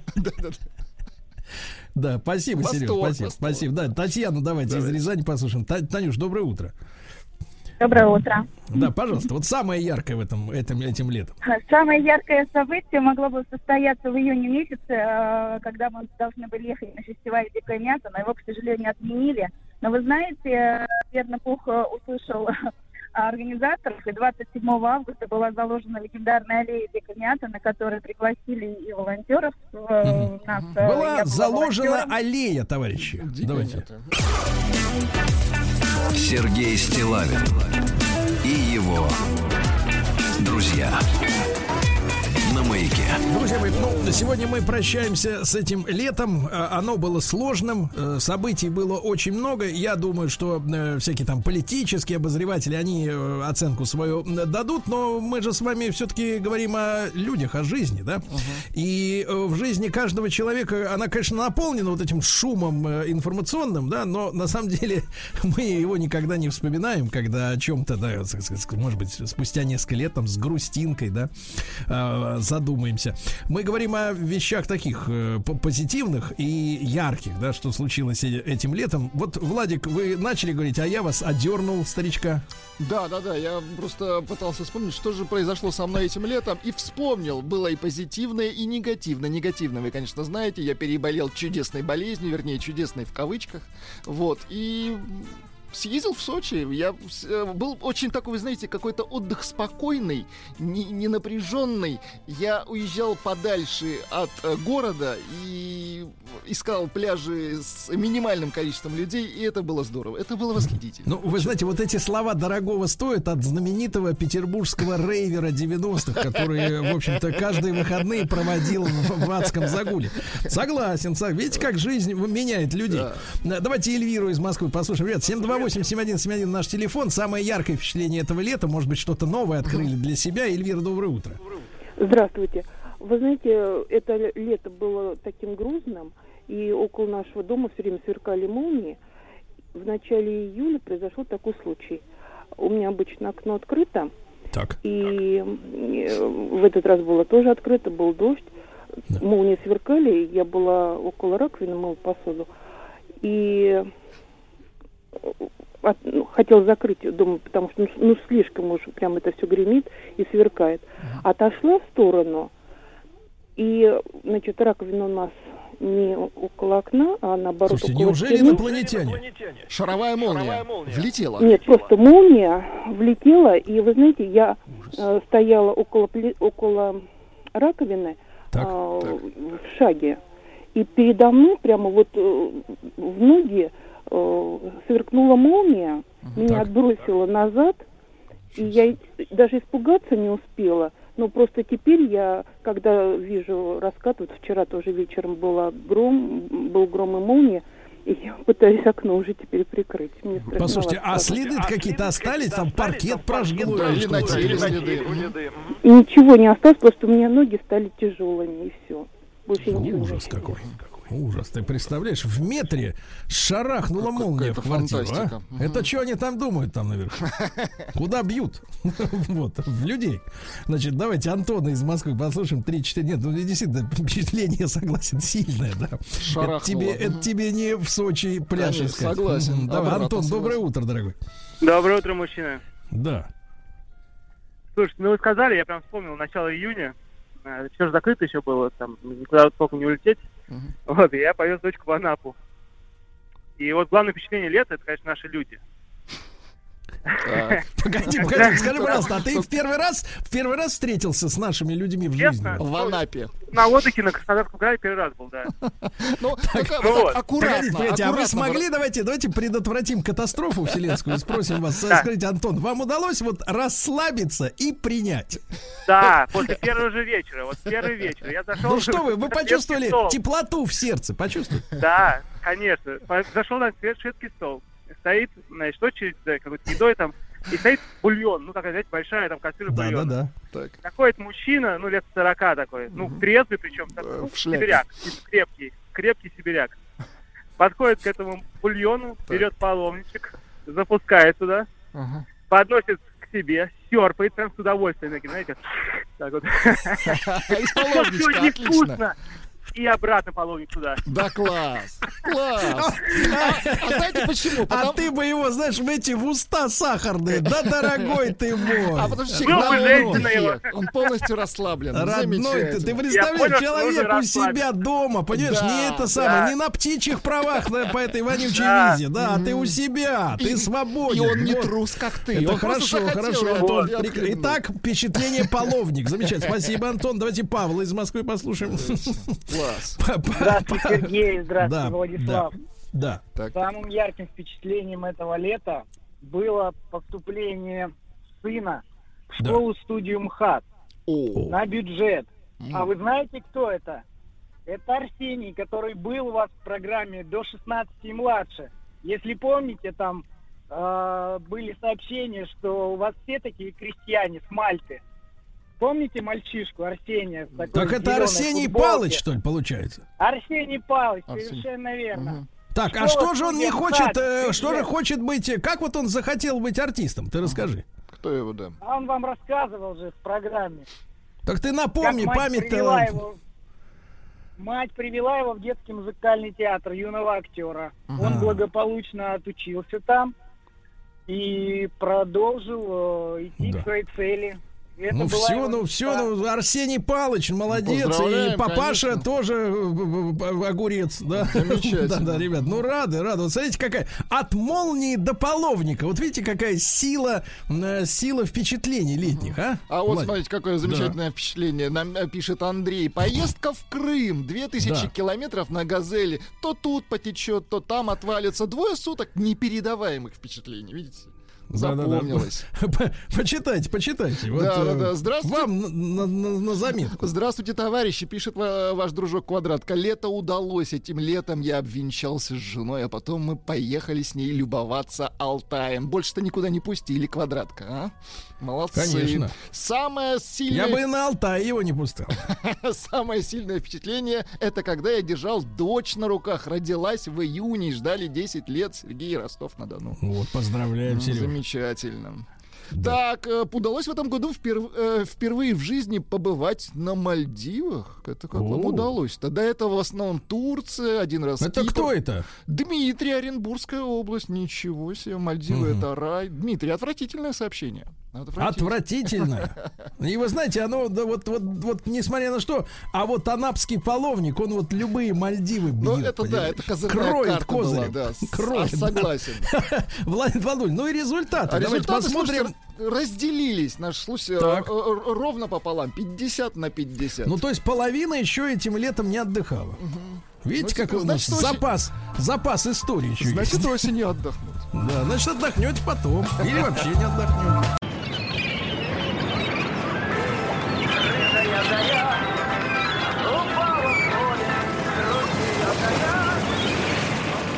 Отпуск каждый день. Друзья мои, отпуск каждый день, он может быть хоть этого, хоть 31 декабря, правильно? Отпуск. Отпуск, как говорится, это надо одному. Э, Вот. Ну и э, на этой неделе мы говорим о Калининграде, о Калининградской области, о нашем э, западном форпосте. Несколько раз там бывал. Замечательный климат, мягкий, понимаете, прибалтийский климат. Да. Ну и в этой части программы мы поговорим о Калининграде не для всех. Понимаешь? Ну что туристы, они там ходят, где-то ходят, что-то смотрят, да. Но есть места, которые надо специально посетить. А, с нами на связи Дина Лях, э, творческий гид в Калининграде, автор блога о жизни в самом западном городе. Дина, доброе утро. Доброе утро, Сергей. Да, доброе утро, очень приятно. Дин, но с чего начнем? С каких мест? И, э, э, так сказать, напутствуем наших слушателей, чтобы они э, у вас не заблудились. А, да, друзья, сразу вам хочу сказать нашим слушателям, посетителям, жителям Калининграда, что не обязательно а, только повидать э, собор кафедральный. В Калининграде есть еще совершенно прекрасные места на окраинах города, а, которые, про которые стоит знать и действительно стоит туда заглянуть. Э, Калининград у нас такая необычная в нем история, что во время войны очень сильно был разрушен центр, поэтому в центре вы не найдете много интересного, а вот на окраинах наоборот. И я бы хотела начать с такого района, который у нас э, в Калининграде сейчас называется район Вагонка, а, потому что там рядом вагоностроительный завод. Может быть, вы слышали про клуб когда-то Вагонка, бывший ДК вагоностроительного завода. А в Кёнигсберге он назывался Рацхоф. И это район, который был построен специально для жителей, для работников вагоностроительного завода, чтобы им было удобно жить рядом с местом работы, когда-то в начале 20 века. И это совершенно прекрасный, такой очень милый райончик с невысокой застройкой, два этажа, рабочий район, а, то есть квартиры там простые, все очень а, так мило, компактно, но при этом этот район строился по застройке, по такой концепции город-сад. То есть там не просто дома, не просто а, жилой- жилые зоны, но еще и много-много зелени. И э, я бы вам хотела рассказать, по каким улицам лучше всего пройти. Здесь главные улицы – это улица Радищева и вагоностроительная, но вот с них лучше подворачивать в сторону. Есть крохотные улочки Литейная, Поперечная, Ульяновская. Совершенно прекрасная улица Ремонтная. И вот на улице Ремонтной можно даже побывать внутри одного из домов, посмотреть, как это обычные рабочие люди жили, потому что А там, как они, а, Дина, а как они жили? да. Как там с удобствами обстояли дела? С удобствами все прекрасно. Уже в начале 20 века в Кёнигсберге э, все дома строились со всеми удобствами. Это и э, горячая вода, и газ, и канализация, и другие всякие э, вещи, с которыми жить очень-очень комфортно. А Дома вот в этой один, один, а вот в этой типовой квартирке, да, там э, вот э, Да. по площадям, расскажите, какая там, какого размера там кухня, сколько комнат? А, обычно это могли быть домики, например, э, на 4 квартиры, а, часто э, как бы такие небольшие площади у них, например, могла быть какая-то небольшая кухонька, непросторная, э, может быть, там в районе, не знаю, 7 метров, что-нибудь такое, а, и какое-то помещение, как гостиная, спальня и туалет э, санузел. И вот, например, в одном доме на улице Ремонтной 37, друзья, там открылся такой частный музей пространства, и он про янтарь, конечно же, все у нас в Калининграде про янтарь, но там можно еще и посмотреть, как люди жили. И там вот интересно, что туалет был у людей в подвале, потому что площади мало, нужно было спуститься вниз, чтобы вымыть руки или какие-то другие э, дела сделать. Вот, то есть на первом этаже кухня и гостиная, в подвале туалет, а на втором этаже небольшие спальни. Сзади из гостиной выход в сад. Вот, такое компактное, таки- такое компактное жилье. А садик этот, получается, у каждого дома свой, да? То есть такой локальный, Сейчас? ну, такой. Да. Да, сейчас все разделили. Каждый, это такой длинный дом, у каждого свой заборчик и свой садик. Но во времена Кёнигсберга это был общий сад. Люди могли выходить из дома и сзади и общаться с соседями, да, как-то вместе проводить время. Да, вот. понимаю. Сейчас у нас немножко такой больше индивидуальный э, подход у людей, вот. Но э, немножко напоминает, как мне кажется, такую атмосферу вот таких вот английских домов, когда м, каких-то таких вот очень... Ну, очень вы имеете в простых- виду таунхаусы такие, да, вот? да, да, да, да, да. Вот. И, кстати, друзья, обратите внимание, у нас в Калининграде необычная нумерация домов, очень многие путаются. Каждый подъезд – это номер дома. Поэтому, если вы будете гулять по этому району, не пугайтесь, что вы стоите где-нибудь возле дома 23, а вам нужно к дому 71. Это совсем рядом. Это всего-то несколько подъездов нужно. То есть каждый подъезд это свой номер Да. имеет, да? Да, Интересная да, это- система, да. Да, это и в хрущевках, в пятиэтажках такая система сохранилась. Это то, что мы унаследовали от города, а, который существовал здесь до 45 года, и вот решили, решили это сохранить. Понимаю. Да, в этом же районе как раз находится очень длинный дом. Он занимает 28 подъездов, 315 метров в длину. А, Такой тоже дом для рабочих. В нем тоже открылся небольшой такой музей этого района. У нас сейчас в Калининграде очень так активно развиваются какие-то локальные проекты. А, через них можно познакомиться с городом поближе, через местных жителей, да, не только с историей, но и с тем, как люди сейчас живут. И вот улица Харьковская, 71, тоже бы со- посоветовала записать себе куда-нибудь. А, музей Расхов Хаус как раз в этом длинном доме. Огромный дом, представьте себе, вот у него подъезды начинаются с 23 и заканчивается 81 домом. То есть вот такой вот длинный дом. А по высоте он это высокий, это высокая постройка? Это не высокие дома, нет, а, это трехэтажный дом. А, Вообще, в принципе, наш город не очень высок, если не брать современную уже совсем застройку последних лет, когда строят очень такие высокие дома, а, и 25 этажей и так далее. Но вообще э, наш город невысокий, 4 обычные этажа, достаточно такой компактный, в нем ничто на тебя не давит. Все время очень приятно прогуливаться. Да. Вот. Да, и в этом районе, конечно же, этот э, э, клуб «Вагонка» пр- продолжает действовать. Конечно, друзья, сейчас у нас все эти ограничения действуют по-прежнему, коронавирусные, не, не всегда работают. А да, вот, э, Дина, наш какой-то- звукорежиссер э, Владуля спрашивает, э, какой, так сказать, музыкальный формат в клубе? Рейв, хаус, э, так сказать, трап? А на самом деле вагонка, я бы сказала, что вагонка это Барды. такое мультикультурное, да. э, Барды, потому конечно, что- да. Да, конечно, как же без бардов? у, нас же, у нас же столько лесов. Да. а, а, Могли а, бы и в лесах собраться, так. Да, особенно на открытом на воздухе ограничений гораздо меньше сейчас может собираться Да, в дюнах, людей. например, да, вот на Куршской, Да. на Куршской косе. Так, так а что Почему там, бы- что вот за Да. программа-то в этом прекрасном клубе-то? А вагонка у нас такой э, клуб, который необычный, потому что он находится в бывшей церкви. Это церковь Христа посередине района бывшего Рацхов, но на самом деле церковь она была гораздо меньше, чем клубом, потому что построена она была в 30-е годы, и, как вы понимаете, всего-то 10 лет была церковью, а потом уже много-много лет она работала как дом культуры и как клуб. Сейчас мы его называем самый западный клуб э, России. И э, там выступают совершенно разные группы. э, приезжают туда и группы известные э, в Россию, в мире, и также проводят разные кавер-вечеринки. Мне кажется, э, многие калининградцы выросли на вечеринках в клубе «Вагонка». Это действительно очень-очень важное место. А. Челобанов был в клубе «Вагонка»? Вот не припомню. Помню Ляпис Трубецкой, как отплясывал?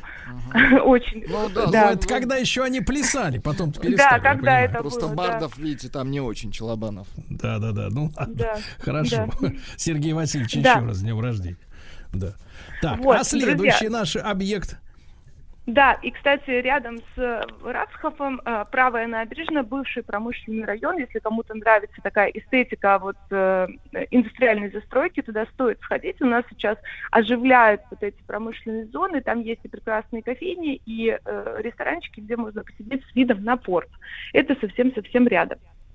Вот. Следующий район, его так условно можно назвать э, в, э, в, терминах кёнигсбергских Северный Амалиенау. У нас есть довольно известный район Амалиенау. Легко его запомнить название, потому что оно происходит от имени Амалия. И это район Вилл. А, Там туристы обычно оказываются, потому что это самый сохранившийся район города. Это э, бывшее такое престижное место жизни, где обитали самые богатые, влиятельные люди Кёнигсберга. Так, это и так. фабриканты, политики и так Дина, далее. Дина, а вот э, по сравнению с теми ребятами, которые на, так сказать, вагоноремонтном, вагоностроительном заводе работали, как выглядит вот удобство и жизнь вот в этом, в элитном районе коттеджи? А в понимаю, элитном районе, э, да, это виллы, такие односемейные или на две семьи дома. Тут, конечно, все гораздо-гораздо просторнее, потому что дома очень большие. Обычно на первом этаже очень э, много гостиные, столовые, салоны, что-то такое вот планировали, да, общественное, где можно при- приглашать гостей, устраивать вечеринки, балы и так далее. На втором этаже люди жили, и это, конечно, площади гораздо больше, и 200 Ну, квадратных метров, и больше. А, 200 и больше? Ух ты. Да, да. Ну, представьте себе такие, ну, разного размера есть виллы. Но сейчас, конечно, очень многие из них стали многоквартирными домами. Э, После вот 45 года туда приезжали люди, советские первые переселенцы, конечно, никого бы не поселили, да, одну семью в вилле. Стали их делить на несколько квартир, обычно это 4 или 6 квартир. То есть когда-то жила одна семья, а теперь 4, например, семьи живут в этой вилле и с радостью, наверное, Надо добавить, и дружно прекрасным- живут, да. Да, да, очень многие дружно живут, заботятся о своих домах, они у них совершенно такие ухоженные, красивые. Во многих домах сохранились даже какая-то мебель, какие-то окна, плитка и так далее. Это Мгм. иногда это можно увидеть. Ну, я так Да. понимаю, что подобный дом можно увидеть в 17 мгновениях весны. Штирлиц жил в таком коттедже. Ну да, уч- да, что-то, что-то похожее. Вот, но этот район туристический, и, скорее всего, если вы приедете в Калининград, вы туда попадете. А, Тут там очень много людей всегда ходят, э, или какой-то вы группе присоедините, или гид вас туда обязательно отведет, или сами вы дойдете. Но чуть севернее этого района, я бы взяла за ориентир улицу Коммунальную. Находится очень интересный район многоквартирной застройки, а, где жили люди не рабочие, но все-таки не, не самые богатые, да, это могли быть такой, ну, скажем, эконом-класс жилье, вот, и тут, если гулять, вот по улице Коммунальной, она очень такая репрезентативная, если по ней гулять от проспекта Мира до улицы Яналова, вы увидите, как в Германии э, менялся подход к жизни, да, в начале 20 века. Это а, богатая, богатая такая империя с роскошными домами, даже многоквартирные э, дома с высокими потолками, видно по окнам, огромные окна, балконы. И чем дальше вы будете продвигаться, тем будете э, наблюдать заметно, как уменьшается высота окон, высота потолков, исчезают балконы, исчезает красивый декор, э, что происходит, да, уже в 20-е, 30-е годы, когда не очень-то все здесь хорошо.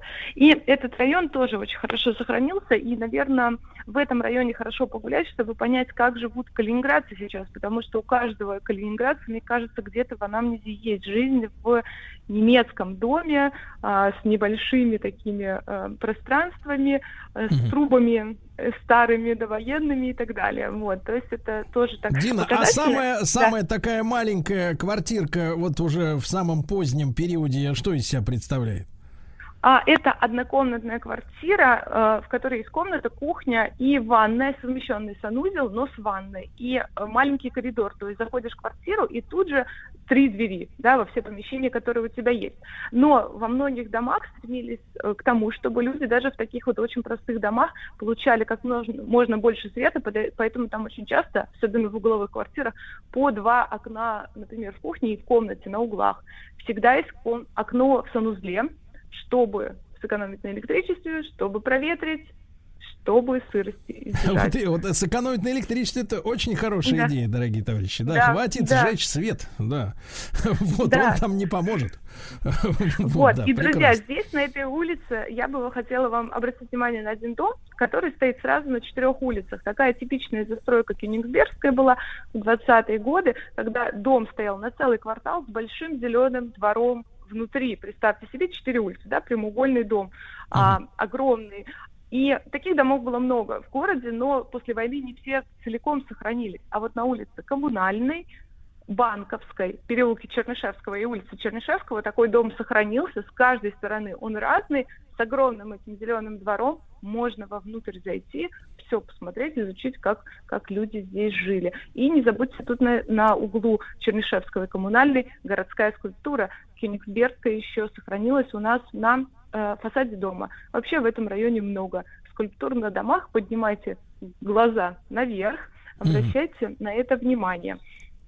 Вот, и здесь также есть дома, таунхаусы, такие небольшие, тоже на улице Коммунальной, с дома тоже 67 по 105, не путайте, да, с нашими Да. подъездами, это всегда, всегда где-то недалеко у нас. Э, Дина. Дина, а Да. вот вы сказали, скульптура украшает фасады, да? Это Да. вот что, это какие-то кариатиды, женщины, так сказать, с грудью У или нас, что-то вот... Да, конкретно в этом районе здесь у нас есть мужчина и женщина, такие очень простые, э, явно очень простая рабочая пара, они так обнимаются, у нее в руках монетка, у него копилочка, то есть они все в семью. Да вы что? То есть смотрите, как, друзья мои, не наоборот, не у нее копилка. Да. Это неплохо. Вот. Да, представьте Это себе. очень хорошо. Это вот нам сейчас очень надо, вот э, идеологически. Копилочка Да, у мужчины. Копилка у мужчины, а монетка у нее. Да. Потому что они вместе. Да. А копилка И вместе- дом- в виде кого? Свиньи или что там использовалось? Нет, копилка такая, э, прямоугольник такой, ну, кубик, можно сказать. Чёткий. Ничего, да, да, Кубик, чёткий, кубик, ничего, да. да. Вот. На доме 36 девушка из глазурованной керамики, просто наверх нужно поднять голову. Многие люди, которые в этом районе живут, даже ее не замечают. Так. Э, Она А что символизирует собой, э, собой глазированная девушка? А, есть разные версии, и одна из них, что это символизирует она несчастную любовь. А, как-то якобы, да, там вот когда-то девушка жила в этом доме, у которой погибла из-за несчастной любви, и отец ее поставил э, скульптуру на, на, на своем доме, но на самом деле версий очень много, но вот эту версию подтверждали бывшие жители Кёнигсберга, которые в 90-е годы к нам приезжали э, в большом количестве, да, чтобы посмотреть, что происходит в городе с их домами, и вот они считают, что это несчастная любовь. Ага, хорошо. Ну, еще один район успеем, э, Дина. э, Да, э, да, и осветить. давайте еще один район, он у нас называется район улицы Тельмана. А, это бывший район Вилл, тоже Марауненхоп, но не такой престижный, как Амалинау, но достаточно такой, достаточно уютный, находится на дальнем от центра берегу Верхнего озера, Верхнего пруда. Очень красивое место, именно посмотреть на а, э, односемейные дома, прогуляться, очень много зелени по берегу озера, и в этом районе у нас сейчас очень-очень много прекрасных каких-то кафе, ресторанчиков открывается на берегу озера, можно совместить с э, кофепитием, завтраком. И, э, да, обратите вот внимание, улица Тельмана, улица Лермонтова, э, Льва Толстого, вот это такие улицы хорошие для прогулок. Осевая- Дина, осев- Дина, а не да. могу не задать вопрос. Вот раз уж, э, так сказать, речь зашла Да. об угощениях, неоднократно вы о кофейнях говорили, да, много в Да. Калининграде общепита прекрасного. Вот вы скажите, а вот, э, так сказать, есть в Калининграде какое-то свое такое блюдо, э, которое вот э, люди считают э, вот местным э, фишкой какой-то, да, такой, Да, скажем, кулинарной достопримечательностью? Мне кажется, это строганина из пиламиды. Пиламида – это рыба, похожая на скумбрию, но не такая э, насыщенная у нее вкус. Замороженная сырая пиламида подается с гренками, с маслом, с перцем. А, и мне кажется, больше нигде этого нельзя попробовать. Я пыталась найти это в разных городах России, такого нет. То есть сама концепция строганины, она есть, из оленины, например, но пиламида только в Калининграде. Так что, друзья, обязательно пробуйте. Почти во всех заведениях можно попробовать пиламиду. Пила- Не пирамида, Владик, а пилами- Да, пиламида. да. пиламида, да. Вот. Ну, Дина, прекрасно, прекрасно. Э, Значит, я так понимаю, что можно вас отыскать, правильно, ваш блог, как он называется? А, мой блог называется э, в инстаграме э, Левка.ру. А, это блог о жизни в Калининграде, об обычной жизни тогда и сейчас. Мгм, Прекрасно, друзья мои. Ну что же, э, э, Дина Лях с нами была на связи, творческий гид в Калининграде, автор блога о жизни в самом западном э, городе.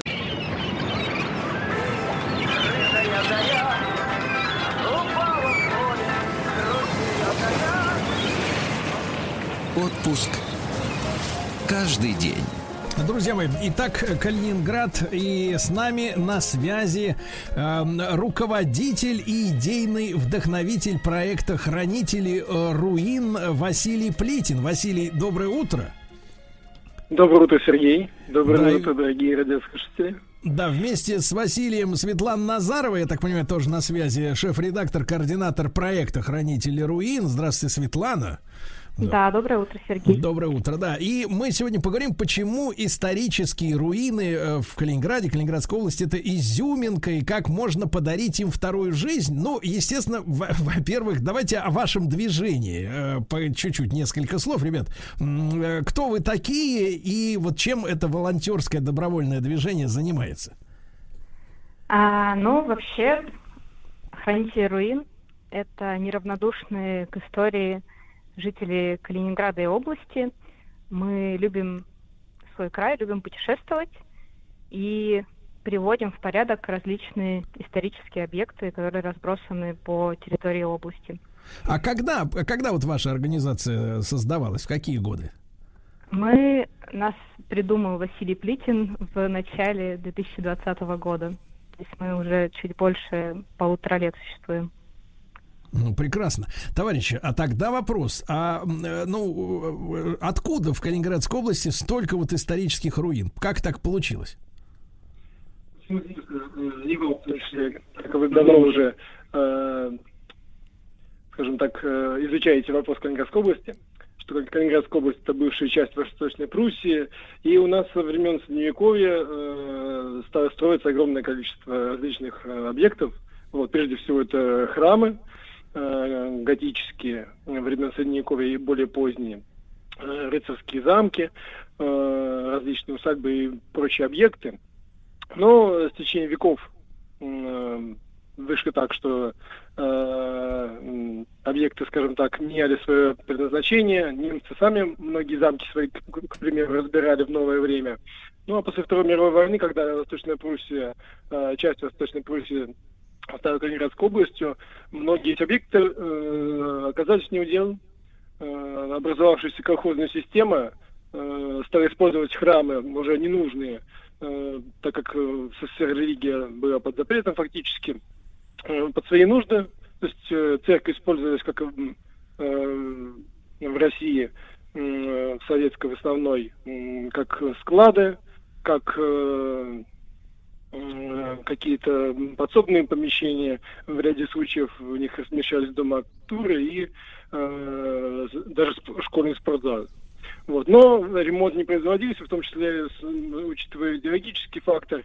Наши переселенцы, э, наши предки, э, они не имели возможности э, грамотно ремонтировать, потому что не было ни навыков, ни знаний, и постепенно к концу советского времени многие объекты, именно кирхи, замки пришли в негодность и постепенно начали разрушаться. И mm-hmm. вот на сегодняшний момент мы имеем э, на территории области порядка э, 70 где-то брошенных э, объектов э, культового значения и бывших э, замков Восточной mm-hmm.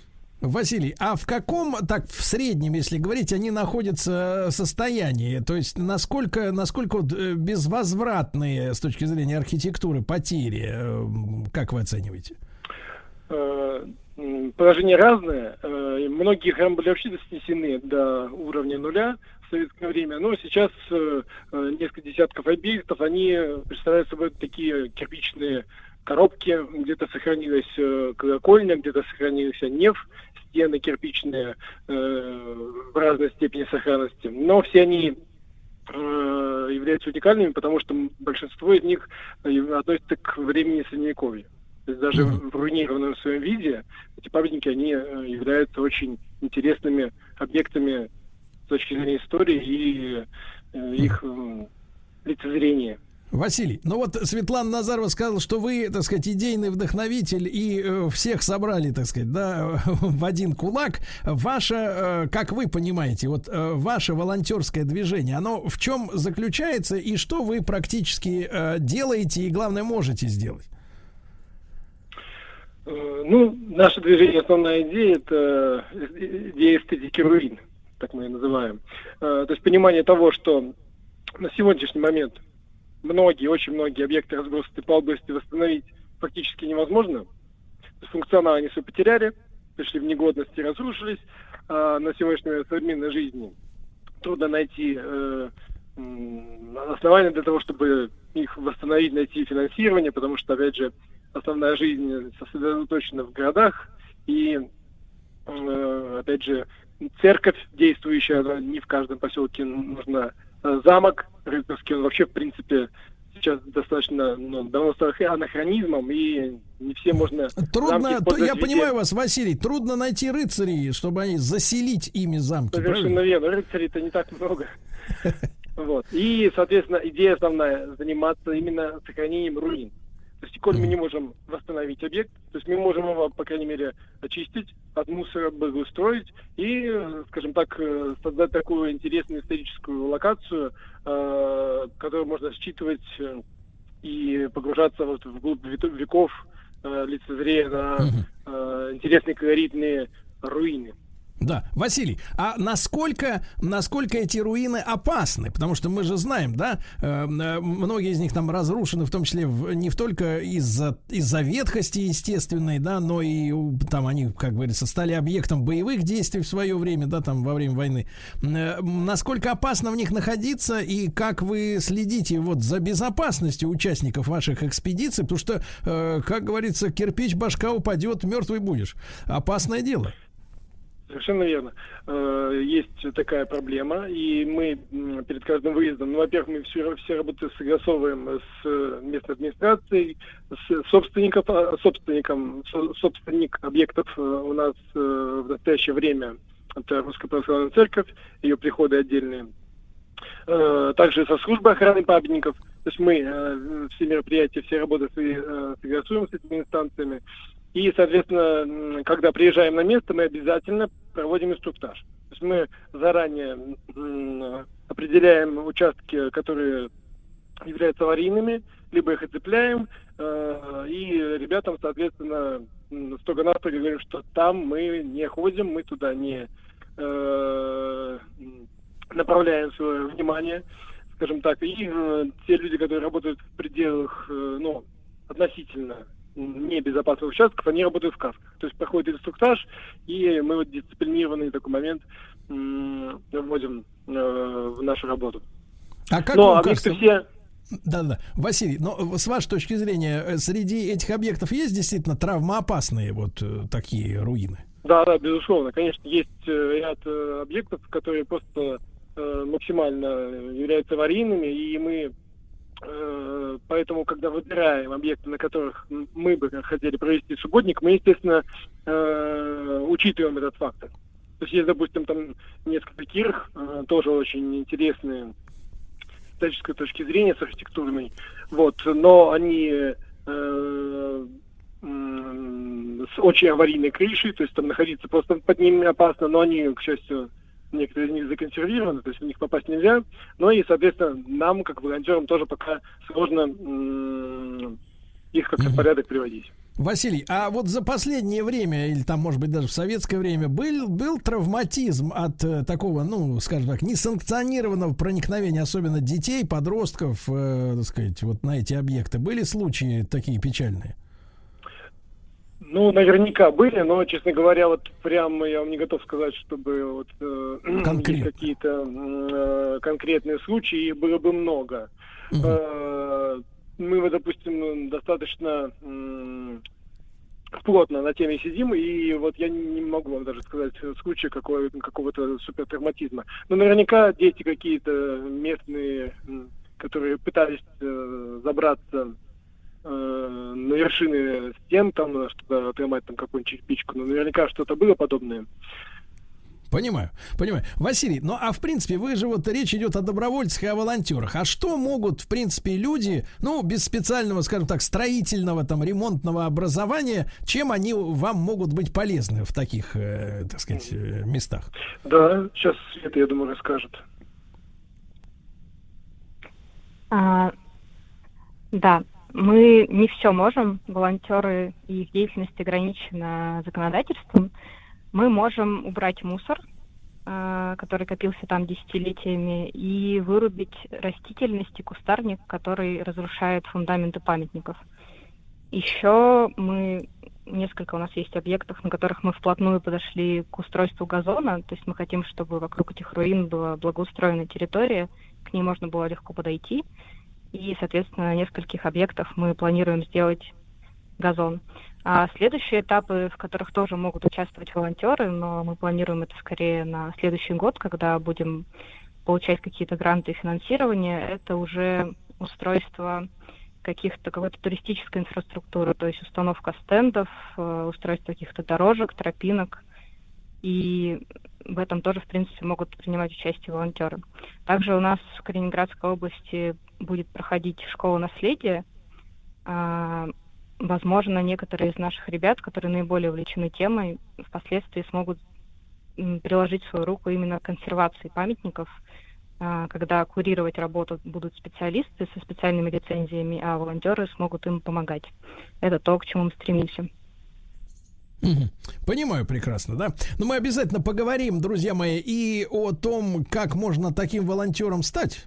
Вот, ну, конечно, это в большей степени касается, наверное, жителей Калининграда. Но почему вдруг вот Владик, например, прилетит на самолете с серебристым крылом? Да и почему бы в субботу не размяться и не подергать, так сказать, э, И этих не самых устроить газон у сорняков? замка. Почему Да, бы да, нет? да. Согласен. Почему бы нет? При- Почему Кстати, не привезти с собой дерн в Калининград? да, ведь вы в какой-то степени в душе рыцарь. Конечно, Э, да, да, друзья мои, итак, мы на этой неделе говорим, о- говорим о Калининграде. Не забывайте, что и у моих э, коллег, моих друзей, ну, э, физиков и лириков э, о курортах Зеленоградск и Светлогорск пойдет речь. Как раз о легендарных замках Пруссии э, пойдет речь в шоу Картавия и Махарадзе.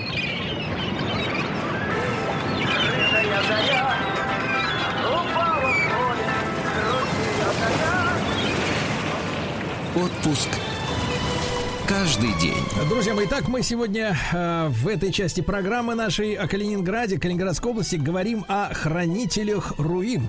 Основал организацию Василий Плитин. Вот э, Светлана Назарова является шеф-редактором э, и координатором этого проекта. Ребят, ну и вопрос э, к вам еще раз. М, а, что за м, что за что за люди участвуют? Вот э, какой с- такой собирательный портрет э, хранителя? А, ну, наверное, я отвечу. Ну, вообще у нас совершенно разные люди, мы рады всем. У нас есть и дети, и пенсионеры, но основной все-таки возраст где-то 25-35 лет. Это люди, которые неравнодушны к историческому наследию и любят активный отдых и туризм. Каждые выходные мы выезжаем.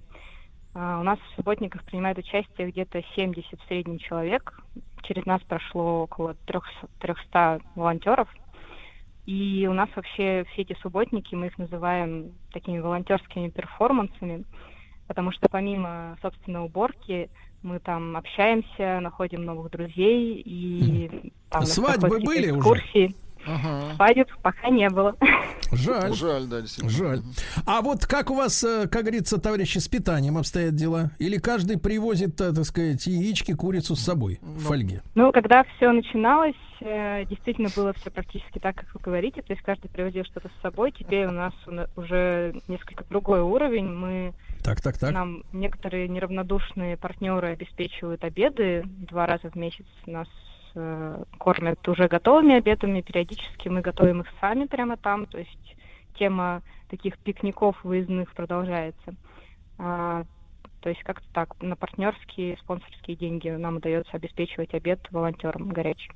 Ну, это, чё- это прекрасно, Владик. Это вот и решили шикарно, вопрос. шикарно. Да, да, да. Жалко, Ребят, да. А вот вы во сколько приезжаете на место и во сколько уже расходитесь? То есть целый полный световой день получается с самого раннего утра? Нет, во сколько обед и во сколько уже расходитесь? Мы приезжаем к 10 утра, как правило, когда очень далеко, далекий объект, то к 11, расходимся около трех. А, иногда мы расходимся очень поздно, потому что мы ездим по разным окрестным объектам и приезжаем домой поздно вечером. Но это уже по желанию, но основное, вот основное мероприятие у нас примерно с 10 до 3. Мгм. Товарищи, а вот расскажите, пожалуйста, а вот э, такой, э, ну, вот обычный, э, ну, как обычный, для России, для Центральной, конечно, необычный, а для Калининграда обычный рыцарский замок. Это сооружение что из себя представляет? Потому что, когда вот, например, ну, наверное, многие из наших слушателей бывали где-нибудь там во Франции, вот, видели эти так называемые замки, но это, конечно, такие миниатюрные достаточно сооружения, тем более перестроенные, скажем так, в позднем средневековье, так уже, может быть, ближе к нашему времени, стекла огромные появились. Все так миленько и, так сказать, э, ательерненько, скажем так. А вот эти германские замки, э, их, их руины, это, это, это здоровые, это здоровенные такие сооружения, Василий? Ну, на самом деле, здесь мы недалеко ушли от французов, потому что в типичном представлении человека-замок это что-то вот стоящее на горе со множеством башен, такой Ной, Нойшвайнштайн, да, скажем так. Нет, в замке Восточной Пруссии достаточно простые сооружения, но мощные. То есть это такой квадрат, как правило, либо прямоугольник с толстыми э, кирпичными стенами, э, с небольшим количеством окон. Вот. Э, но при этом э, функцию они свою выполняли э, исправно. То есть э, строить для того, чтобы покорять Пруссию, чтобы бороться с литовцами, с поляками, то есть этого вполне бы достаточно.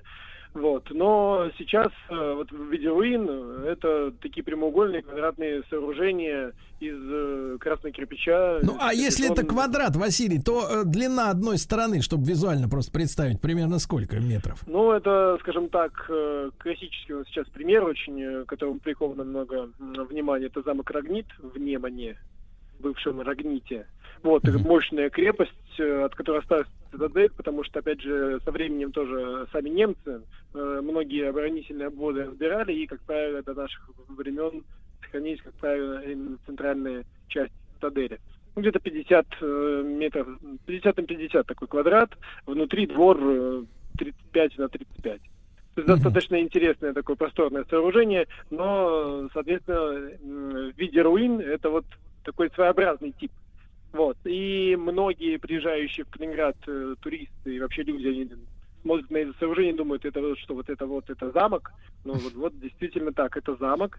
Вот. Просто когда-то они, замки эти стояли на холмах, м, были окружены крепостными рвами, но потом со временем им просто э, рвы засыпались, замки окружались э, застойкой какой-то, и, скажем так, уже восприятие их терялось. Вот. Но если э, турист приедет в Калининград вот, на какой-нибудь из замков или на руины зам, замка с грамотным гидом, или, допустим, э, в рамках нашего субботника, то через полдня человек сразу уже другими глазами начинает на объект смотреть э, и уже полюбит его даже в таком состоянии. Мгм. Ну, то есть главное, как, как следует все объяснить, Владик, людям. понимаете, Главное да? про- просто поработать чуть-чуть и Вот. сразу... Ну да. и последний вопрос от Владика. Скажите, пожалуйста, ребята, а вот в заключении, так сказать, вот э, раскопок, да, там работ, э, так сказать, охранительных, вы вот в таком коллективе 70 человек, да, собираетесь по субботам, песни поете Ну, какие-нибудь, да. Может быть, немецкие. или молча расходитесь? Рыцарские Немецкие немецкие. точно не поем. Очень А, мы хорошо. себя смотрим как Очень такие, как, как, как русских патриотов, все-таки мы э, говорим о том, что неважно, что у себя на земле стоит, там замок Тевтонский или там античные развалины. Да. Надо как беречь. бы свои- Надо беречь, конечно. Конечно, Вот. конечно, ребят, ну нервы молодцы, людей, да. молодцы, спасибо большое, Тевтонские друзья мои. Ну, будете, будете на Калининградской земле, товарищи, обращайтесь, хранители руин, можно будет с пользой провести субботний день и покормят, и пользу принесете стране. Встаньте в круг. Уже стою. Возьмитесь за поручни. Где? Закройте глаза.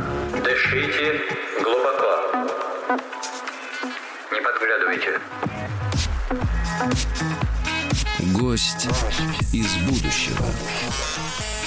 Друзья мои, ну что же, наш проект «Гости из будущего». Я рад приветствовать на связи с нашей студией Александра Анатольевича Кононова, члена Ассоциации футурологов, члена Российского философского общества и кандидат технических наук. Александр Анатольевич, доброе утро.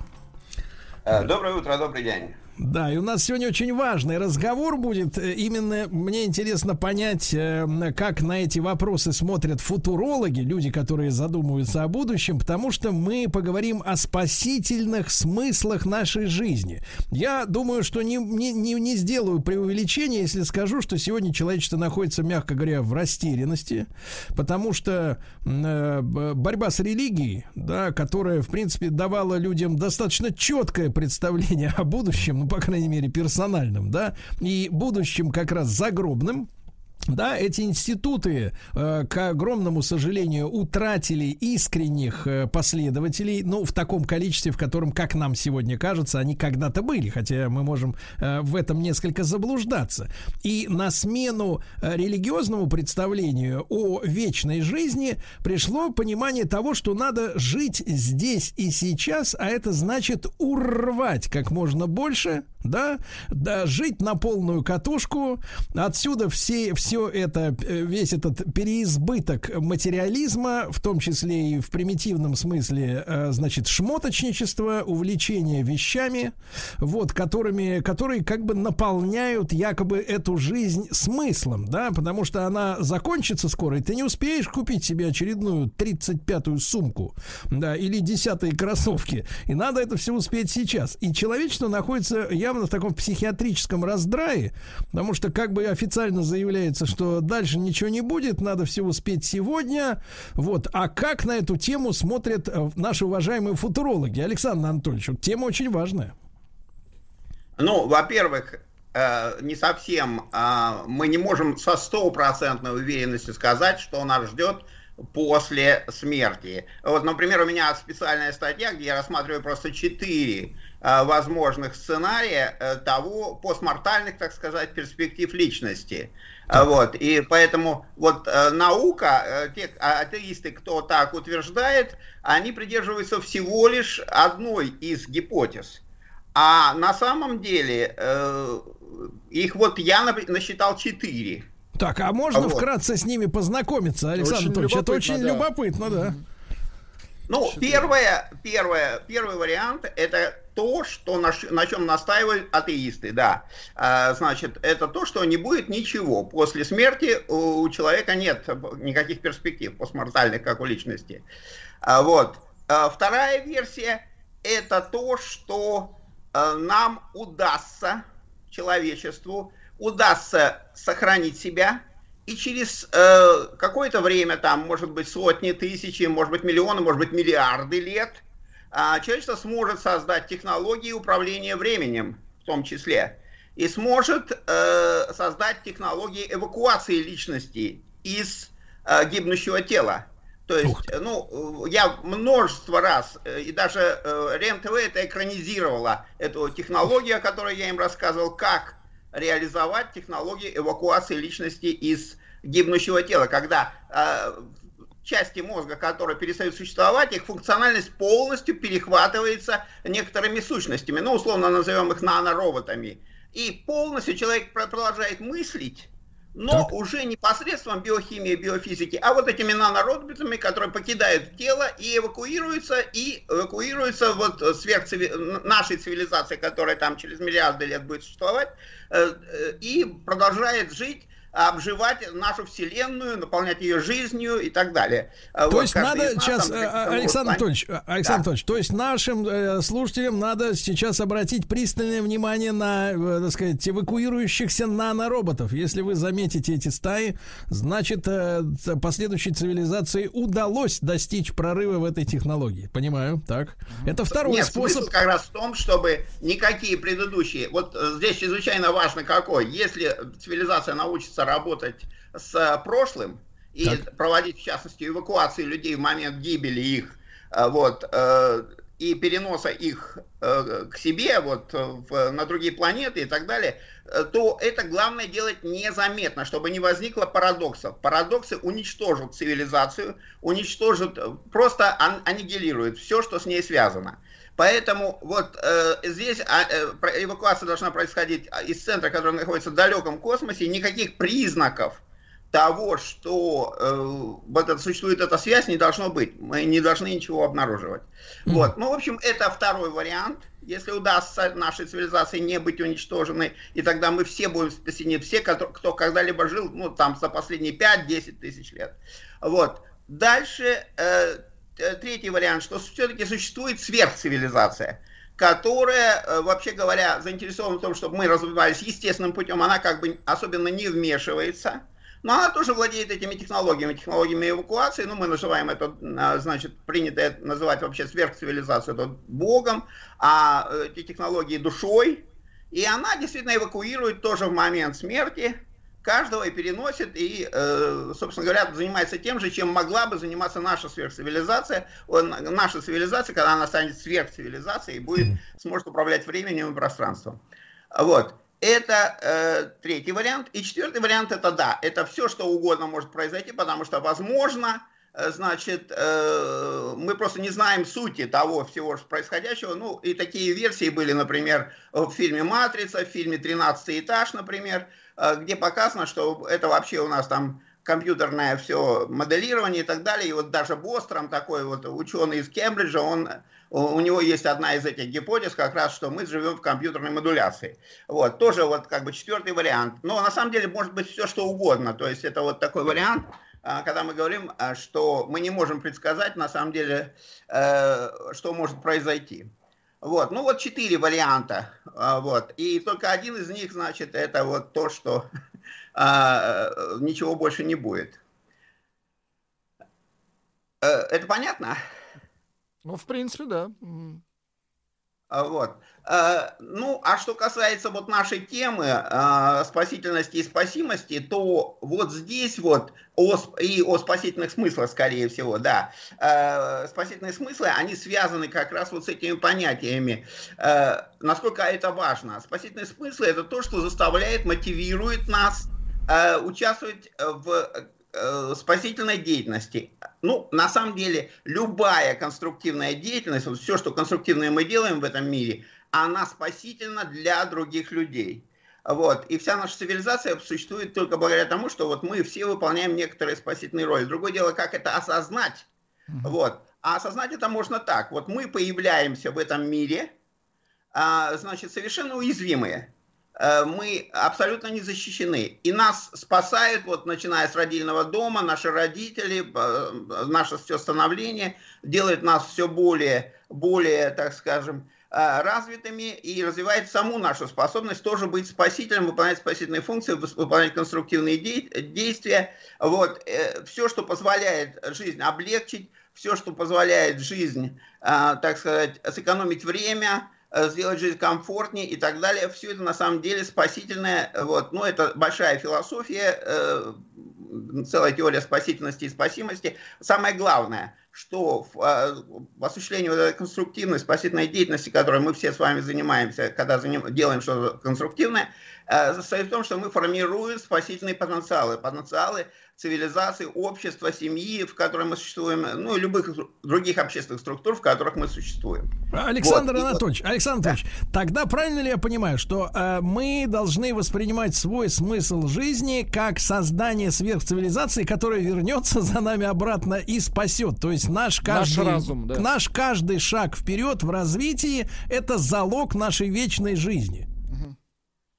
Ну, на самом деле все, что да, мы делаем конструктивно для того, чтобы наша цивилизация набирала мощность, могущество, способность противостоять бесчисленным угрозам. Вообще количество угроз уничтожения нашей цивилизации бесчисленно. Вот. И для, этого, для того, чтобы не быть уничтоженными, мы должны наращивать наши потенциалы могущества. И любая конструктивная наша деятельность, она как раз увеличивает вот эту возможность нашей цивилизации спастись общий спасительный потенциал нашей цивилизации. И если мы спасемся, не будем уничтожены, а просуществует наша цивилизация там, э, сколько надо для создания этих технологий эвакуации и спасения всех, вот там э, тысячи, миллионы, миллиарды лет, и если это удастся сделать, не уничтожить нашу цивилизацию, то да, все мы будем спасены, и все мы будем участвовать в э, наполнении жизнью Э, быт, бытием, э, значит, вот нашей Вселенной. Или, как говорят русские космисты, созданием Царствия Небесного, то есть рая в нашей Вселенной.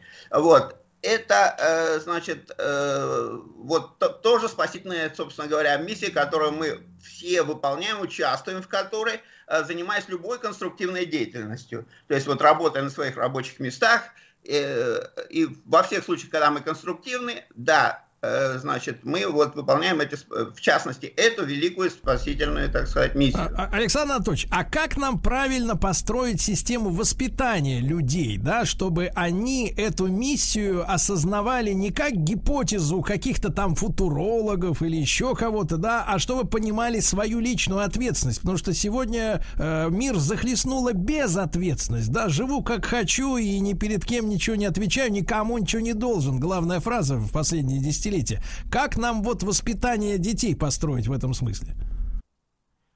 Как раз вот э, в том, что наши мировоззренческие основы, мировоззренческие основы нашей цивилизации должны э, пересматриваться. Пересматриваться в связи с вновь получаемыми э, научными данными. Ну, например, А, вот а, еще десятилетия, ну, допустим, три десятилетия назад, когда я только пришел в науку, а, в институт системного анализа, а, понятия не имели о том бесконечном количестве космических угроз, которые существуют для цивилизации. Потом запускается Хаббл, запускается еще несколько спутников с, значит, с антеннами, которые во всех диапазонах сканируют Вселенную. И что мы выясняем? Что Вселенная – это бушующий океан катастроф. Это бесконечные катастрофы, взрывы звезд, темные дыры, черные, э, значит, э, излучения. И все, э, и все это, значит, э, гамма-излучение в смысле. Э, вот. И э, все это настолько несет много опасностей, что мы понимаем, что, вообще говоря, миросознательские основы цивилизации должны пересматриваться в соответствии с этими данными. То есть перед нами стоит задача неуничтожимости. Мы должны стать неуничтожимы. Мы должны наращивать потенциалы нашего могущества, нашей способности не стать жертвой вот этого бесчисленного множества угроз и работать над нашими спасительными потенциалами, способностью нашей, нашей цивилизации спасти наш мир. Вот. А как это можно сделать? Это можно только в прогрессе, только развиваясь и только, значит, становясь космической цивилизацией, осваивая все новые и новые космические пространства, новые эвакуационные, новые жизненные пространства в космосе, потому что э, существование на одной планете – это чрезвычайно уязвимая позиция. И мы это видим вот сейчас на примере пандемии, когда вся планета заражена. Хотя вот в идеале все лаборатории, которые занимаются такими опасными вещами, как вирусы, они должны быть вынесены в космос, и э, каждая обособлена отдельно, чтобы не заразить весь мир. Вот. Э, это вот примеры того, примеры тех решений, которые должны а, поясняться уже со школьной скамьи. Со школьной скамьи люди должны понимать, э, ученики должны понимать, что мы живем в таком мире, в котором Э, каждый должен предельно вложиться в увеличение спасительности, спасимости нашей цивилизации, способность ее спасти, спасти каждого из нас. И в конечном счете создать ту цивилизацию, которая спасет каждого из нас, эвакуировав в момент там, гибели, смерти и э, позволит нам жить. Понимаю. Э, Понимаю. Там, Александр Анатольевич, а э, каким, каким образом мы при таком количестве угроз, которые были, естественно, и 30 лет назад, и 300 тысяч лет назад, так, просто тогда о них не знали, как, каким образом мы дотянули-то до настоящего момента? Почему вот в этом кипящем океане опасностей мы до сих пор существуем? Это нам крупно повезло, очень повезло. Было несколько, э, значит, вот видов, таких, как мы, там, неандертальцы, э, значит, денисовцы. Э, в общем, сейчас их уже, по-моему, насчитали 6 или даже 7, потому что все время увеличивается это количество, и все они погибли. Мы единственный вид – человечество, которое смогло выжить в этом кошмаре э, катастроф, через который прошла наша, э, значит, цивилизация, наша Земля, наша планета, которая подвергалась бесконечным, да, и бомбардировкам, э, значит, и астероидов, и э, изменением климата, который уничтожил другие виды, Э, людей и так далее. И наш вид был на грани уничтожения. У, нас, у нас оставалось там, э, значит, э, несколько десятков тысячелетий э, назад всего там тысячи, буквально считанные тысячи особей. И тем не менее чудом, чудом, величайшим чудом мы возникли, вообще говоря, если вот посмотреть на историю возникновения нашего вида, это просто такое количество невероятных, э, совершенно совпадений, случайностей. Мы возникли чудом и чудом выжили до сих пор. Вот. Но это чудо не будет продолжаться вечно, если мы ничего не будем делать, если мы не будем э, увеличивать зоны э, своего э, расселения и не будем повышать нашу неуязвимость неуязвимость, неуничтожимость нашей цивилизации. Александр Анатольевич, но тогда стоит практический вопрос. Если э, брать за основу вашу концепцию, с которой трудно спорить, э, то э, какой минимум, минимум, какое количество лет, если речь идет о годах, но скорее о столетиях, с вашей точки зрения, нам нужно еще продержаться вот на грани на этой планете, чтобы обрести технологические возможности для, так сказать, дупликации нас э, в космическом пространстве? Э, вы знаете, вот был недавно прекрасный фильм вышел «Интерстеллар». Вот, он прекрасно проиллюстрировал э, вот, это, вот эти угрозы, когда жизнь на Земле становится для людей вдруг невозможно. Растения гибнут, люди, здесь голод, и единственный способ – это эвакуация. Эвакуация с Земли на другие планеты. И э, человечеству везет, оно смогло открыть и использовать черную дыру, вот в этом фильме показано, чтобы перенестись вообще в другую галактику. Потому что, вы знаете, э, вообще говоря, уязвимость существует для всего. Вот благодаря Хаблу мы это видим, как взрываются целые галактики, взрываются, вот, сталкиваются, взрываются. То есть это э, космос это бушующий кошмар. А, вот, и поэтому в нем надо расселяться как можно больше. И здесь как повезет, как повезет нам с раскрытием новых технологий. Вот удастся нам откры- открыть там вот эти вот возможности перехода из одной галактики в другую или нет, как вот предсказали в этом фильме «Интерстеллар», удалось, значит мы будем спасены. Мы расселимся по многим галактикам, и тогда вообще безопасность будет больше. То есть здесь главное наращивать темпы прогресса. Прогресс – это спасение. Вот, и ну вот, собственно говоря, ответ на ваш вопрос. А можем как ли мы повезет? тогда при, при необходимости расселения сохранить привычные нам сегодня наши биологические, ну, внешние формы, то есть вот наши тела? Э, вот потому что мы же понимаем, что в космосе много всяких излучений, да, э, которые приводят к последствиям негативным. Можем ли мы рассчитывать остаться собой при таком расселении? Да, это важнейшая, важнейшая задача сохранить в том числе исходный наш биологический вид, в котором мы существуем сейчас. Но мы должны быть готовы, да, к тому, что мы, наш вид будет развиваться, развиваться, ветвиться в своих возможностях, в своих способностях адаптации к разным условиям. Вот. И поэтому здесь чрезвычайно важно сохранять цивилизационное единство вида при всем его возможном будущем многообразии. И мы должны вот это вот э, качество, э, значит, вот эту э, ценность цивилизационного единства развивать сейчас. Э, она для нас сейчас чрезвычайно важна, чтобы не самоистребиться в, э, войнах с использованием имеющихся технологий, ядерного оружия и прочее. Вот. И чтобы наращивать, наоборот, наше могущество – и э, остаться единой цивилизацией, даже расселяясь в космосе, э, занимаясь разные пространства, чтобы не было там вражды между разными планетами, населенными людьми. Вот это чрезвычайно важно избежать. И разными видами, которые, да, человеческий вид будет изменяться, потому что ему надо адаптироваться будет к самым разным условиям. И самое важное, вот, ценность, которую мы должны сохранить, это наш исходный вид, что те люди, кто предпочтут и никому не придется меняться, в частности потому, что если повезет, Земля не будет уничтожена, если повезет, и вот те, кто останется жить на Земле, они будут такие, как мы сейчас, вот, э, чтобы да. их тоже а ценили. А остальные, да, да, но нам главное не, не, не враждовать с теми, кто покроется чешуей. Друзья мои, Александр Анатольевич Кононов, э, член Российского философского общества, кандидат технических наук, а огромное ему, как всегда, спасибо. Сергей Стилавин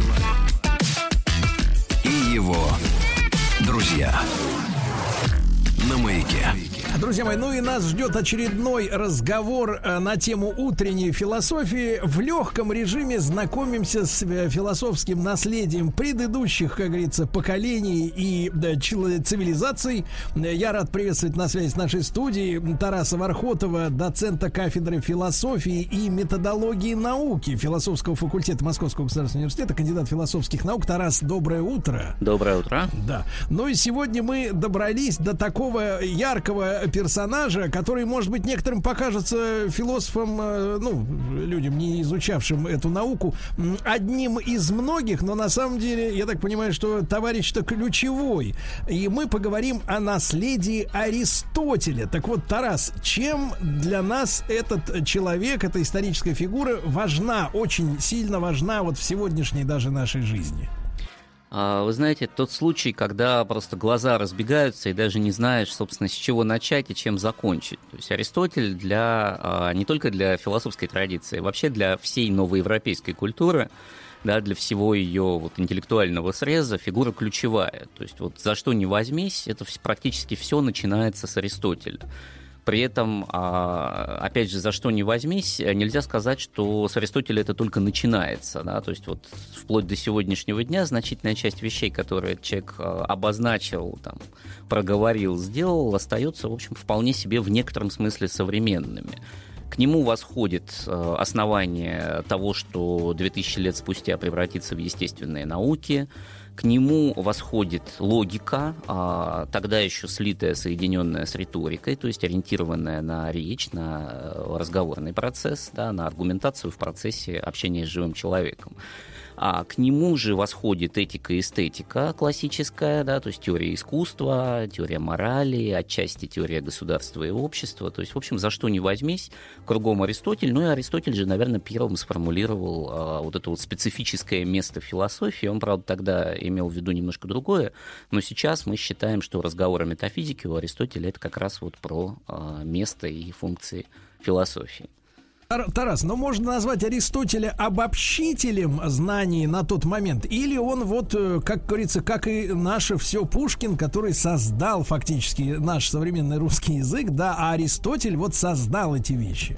Ну, так получилось, что, а, собственно, от э, до классического периода, так называемого, то есть от времен до Платона, который был учителем и старшим современником Аристотеля, а, в общем, от- до нас э, дошли урывки, фрагменты и так далее, и значительная их часть как раз благодаря Аристотелю. Поэтому мы так очень условно можем судить, что там было в предшествующие 300 лет. Знаем, что много чего было.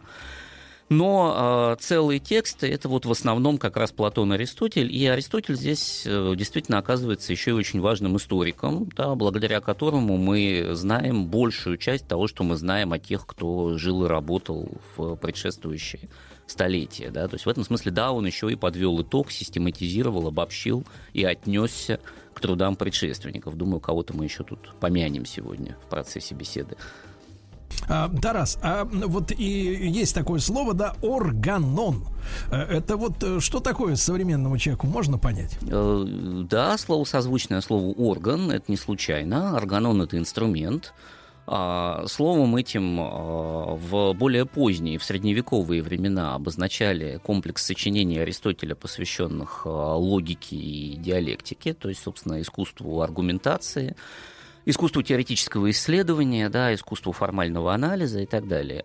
И, собственно, вплоть до нового времени органон рассматривался как некий образец техник и способов интеллектуальной работы. То есть это универсальный инструментарий теоретического исследователя. А с ним как раз начали бороться в 17 веке, и во многом, собственно, вот современная интеллектуальная культура выстроилась в явном преодолении и пересмотре аристотелевского органона. В частности, Фрэнсис Бэкон написал знаменитую работу «Новый органон». Вот, собственно, «Новый органон» — это вместо аристотелевского органона, а это работа, которая считается одним из а, ключевых трудов раннего нового времени. Такая одна из первых работ о методе а, нового типа. да. Тарас, а что, э, что вот сидит в основе этого органона? То есть вот э, главная такая кос- костяк, да, вот, собственно, этой системы. А логика и теория категорий. Ну, на самом деле вопрос спорный, там сочинений не очень много, они не очень большие по объему, но они все очень важные, очень богатые содержательно. До сегодняшнего дня там люди копаются, извлекают что-то новое из теории категории Аристотеля, такая небольшая книжечка, говоря современным языком, там, по-моему, меньше 100 страниц, если я не ошибаюсь. А, э, собственно говоря, э, интерес она представляет тем, что в ней э, Аристотель попытался, опять же, до сегодняшнего дня спорят, что именно он сделал, ну, говоря очень просто и грубо, попытался систематизировать способы и инструменты, при помощи которых мы думаем о вещах, называем вещи, ну, собственно, вообще думаем и осуществляем операции с помощью языка. Да, соответственно, ну, есть расхожее мнение, что категории это предельно общие понятия. На самом деле это даже несколько больше, чем понятие, да, потому что категории, э, строго говоря, не определяются и не обобщаются. И, э, ну, там, из вещей, которые являются категориями, которые все хорошо знают, просто, наверное, не слышали, что это категория, это вот, например, там, сущность, да, или субстанция. Субстанция латинское слово, сущность слово русское, а слово, обозначающее, собственно, то, что останется от вещи, если отделить от нее все то, что является в ней случайным. Да? То есть вы смотрите на стул, а, его форма ножек, цвет, материал, из которого он сделан, могут меняться. Да? А, но при этом, даже если вы все это измените, перед вами все равно будет стул, и, а, опять же, если вы все это изымете, все равно останется какая-то индивидуальная сущность. Вот что-то такое, на что эти все свойства наложены, добавлены, прикручены и так далее. Вот это и есть сущность. Что-то Мы, мы, кстати, да, Тарас, простое. такая маленькая ремарка. А мы, как с вашей точки зрения, добрались сегодня до того состояния, что, в принципе, у нас э, вот из каких-то вещей, из людей ищ- исчезла как раз сущность. То есть вот обивка есть, ножки есть, а сути нету. Человека нет. Э, Ну да, я бы сказал, что это что-то, что лет сто уже как раз обсуждается по нарастающей, в том числе поминают Аристотеля, люди, так сказать, философски грамотные, да.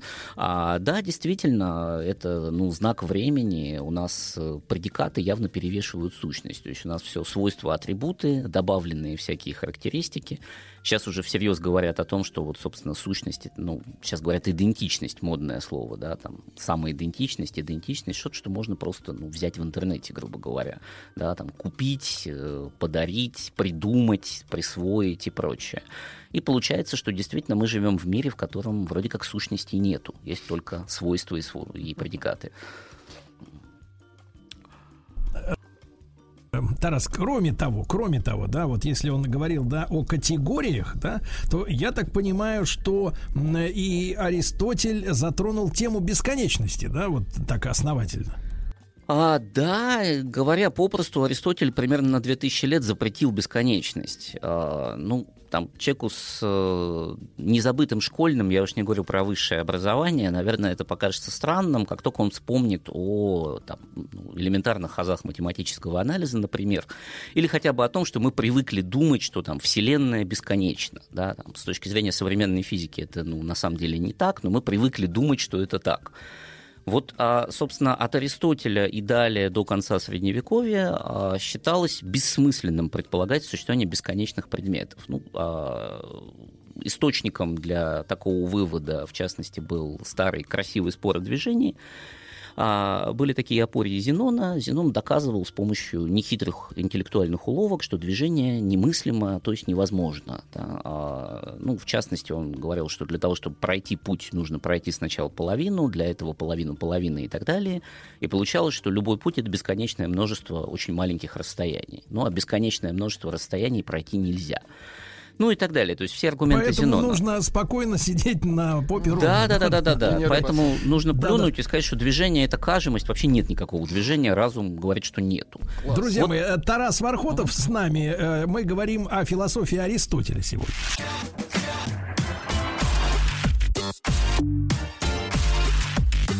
Сергей Стилавин и его друзья на маяке. Друзья мои, так, э, с нами Та- Тарас Вархотов, доцент кафедры философии и методологии науки философского факультета МГУ, кандидат филосо- философских наук. Э, Тарас, так вот, э, а что тогда Аристотель предлагал людям вместо бесконечности? А, ну вот да, чтобы закончить эту историю про Зенона, так вот Аристотель подвел итог этой дискуссии, сказав примерно следующее, да, что мы, конечно, в разуме можем разделить отрезок пути на бесконечное множество маленьких путей, но реально отрезок так не делится, да, то есть отрезок конечен, это, ну, дано в опыте, это, это так, да, и, собственно, в реальной действительности бесконечных объектов существовать не может. Да, они все конечные, потому что, например, если бы они были бесконечными, у них не было бы формы, то есть их бы просто не было. Они были бы все незавершенные такие объекты, то есть несуществующие. Были другие аргументы, но, в общем, суть заключалась в том, что, как ни крути, а представить себе разумно помыслить бесконечное невозможно. Да, его можно помыслить только там, гипотетически, как абстрактную возможность да, в разуме, а значит, ее нет. И поэтому не надо пытаться обращаться с реальными вещами, как, например, там, с делимыми до бесконечности, да, или просто бесконечными. Космос конечен, путь конечен, время конечно, человек конечен, жизнь конечна и так далее. И вот с этим ощущением конечности, которое замечательно совпало с христианской интуицией, да, того, что человек конечен к смерти, да, там, ну и так далее. Вот. Очень хорошо мы до 17 века дожили, да, когда начался активный пересмотр этой идеи, опять же, в связи с христианской идеей бесконечного Бога. Да. Христианство подарило миру первый бесконечный объект. Бога нельзя мыслить как конечного, и вот с этого через мистику начались заходы, которые привели впоследствии к дифференциальному исчислению, бесконечному космосу, там, ну и так далее. Удивительно. А, Тарас, а что касается техники, вот взгляд Аристотеля на технику. А, опять же, а, подвел итог а, длительным размышлениям на эту тему. У Платона мы кое-что тоже по этому поводу находим похожее. А в целом античная культура технике не доверяла. А, не доверяла не в смысле не использовала. Пользовалась она как раз ей очень активно. Да. В античности очень мощная техника была создана, по-своему сопоставимая с э, техникой нового времени. Ну, по крайней мере, то, что касается инфраструктуры городов, там канализация, дороги, высотные дома ну, до пяти этажей, там, ну и так далее. А, но, тем не менее, это совершенно не мешало а, людям того времени смотреть на технику как на, по сути дела, уловку. Да? То есть есть вещи, возникшие по природе, самостоятельно, они на самом деле существуют.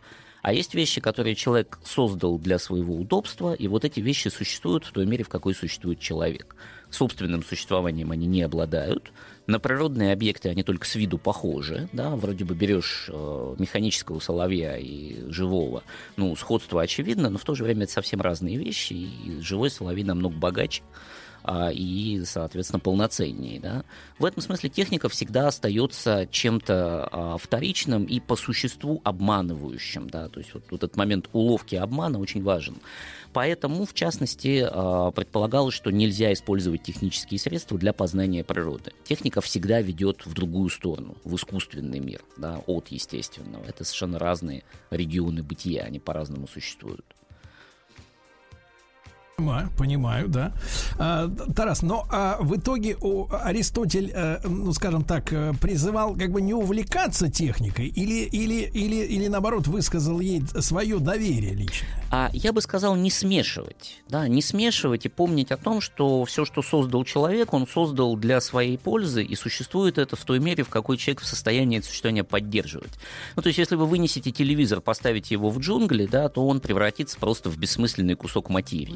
Нечто искусственное. Да, он, он перестанет выполнять свои функции, он не будет опознаваться жителями леса в качестве телевизора, он будет просто, ну, каменная глыба, правда, не из камня, да. Вот, собственно, речь об этом.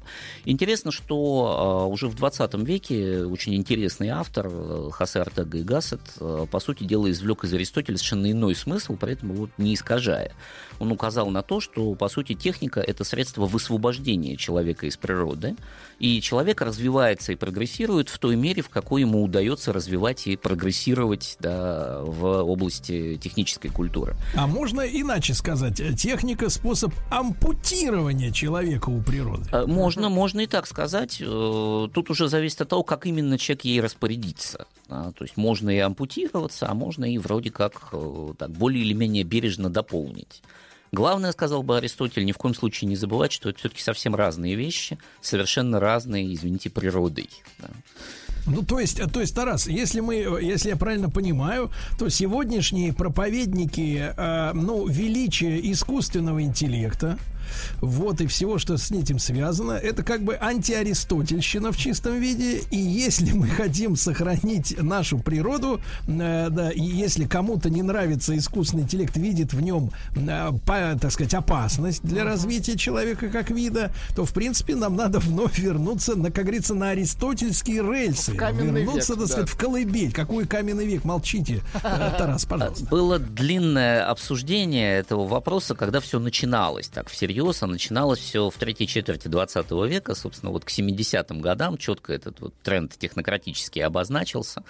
Искусственного интеллекта еще не было, но были соображения, что в ту сторону мы идем. И тогда, соответственно, часть скептиков высказывалась в том ключе, что неплохо бы людям сознательно ограничить свое потребление плодов технического прогресса. Не надо покупать второй автомобиль да, в семью, не надо третий телевизор покупать на кухню, ну и так далее. Вот, это все очень красиво звучало, но практика показала, что это не работает. Да, то есть никто этого не слышит, и, в общем, люди действуют несколько иначе.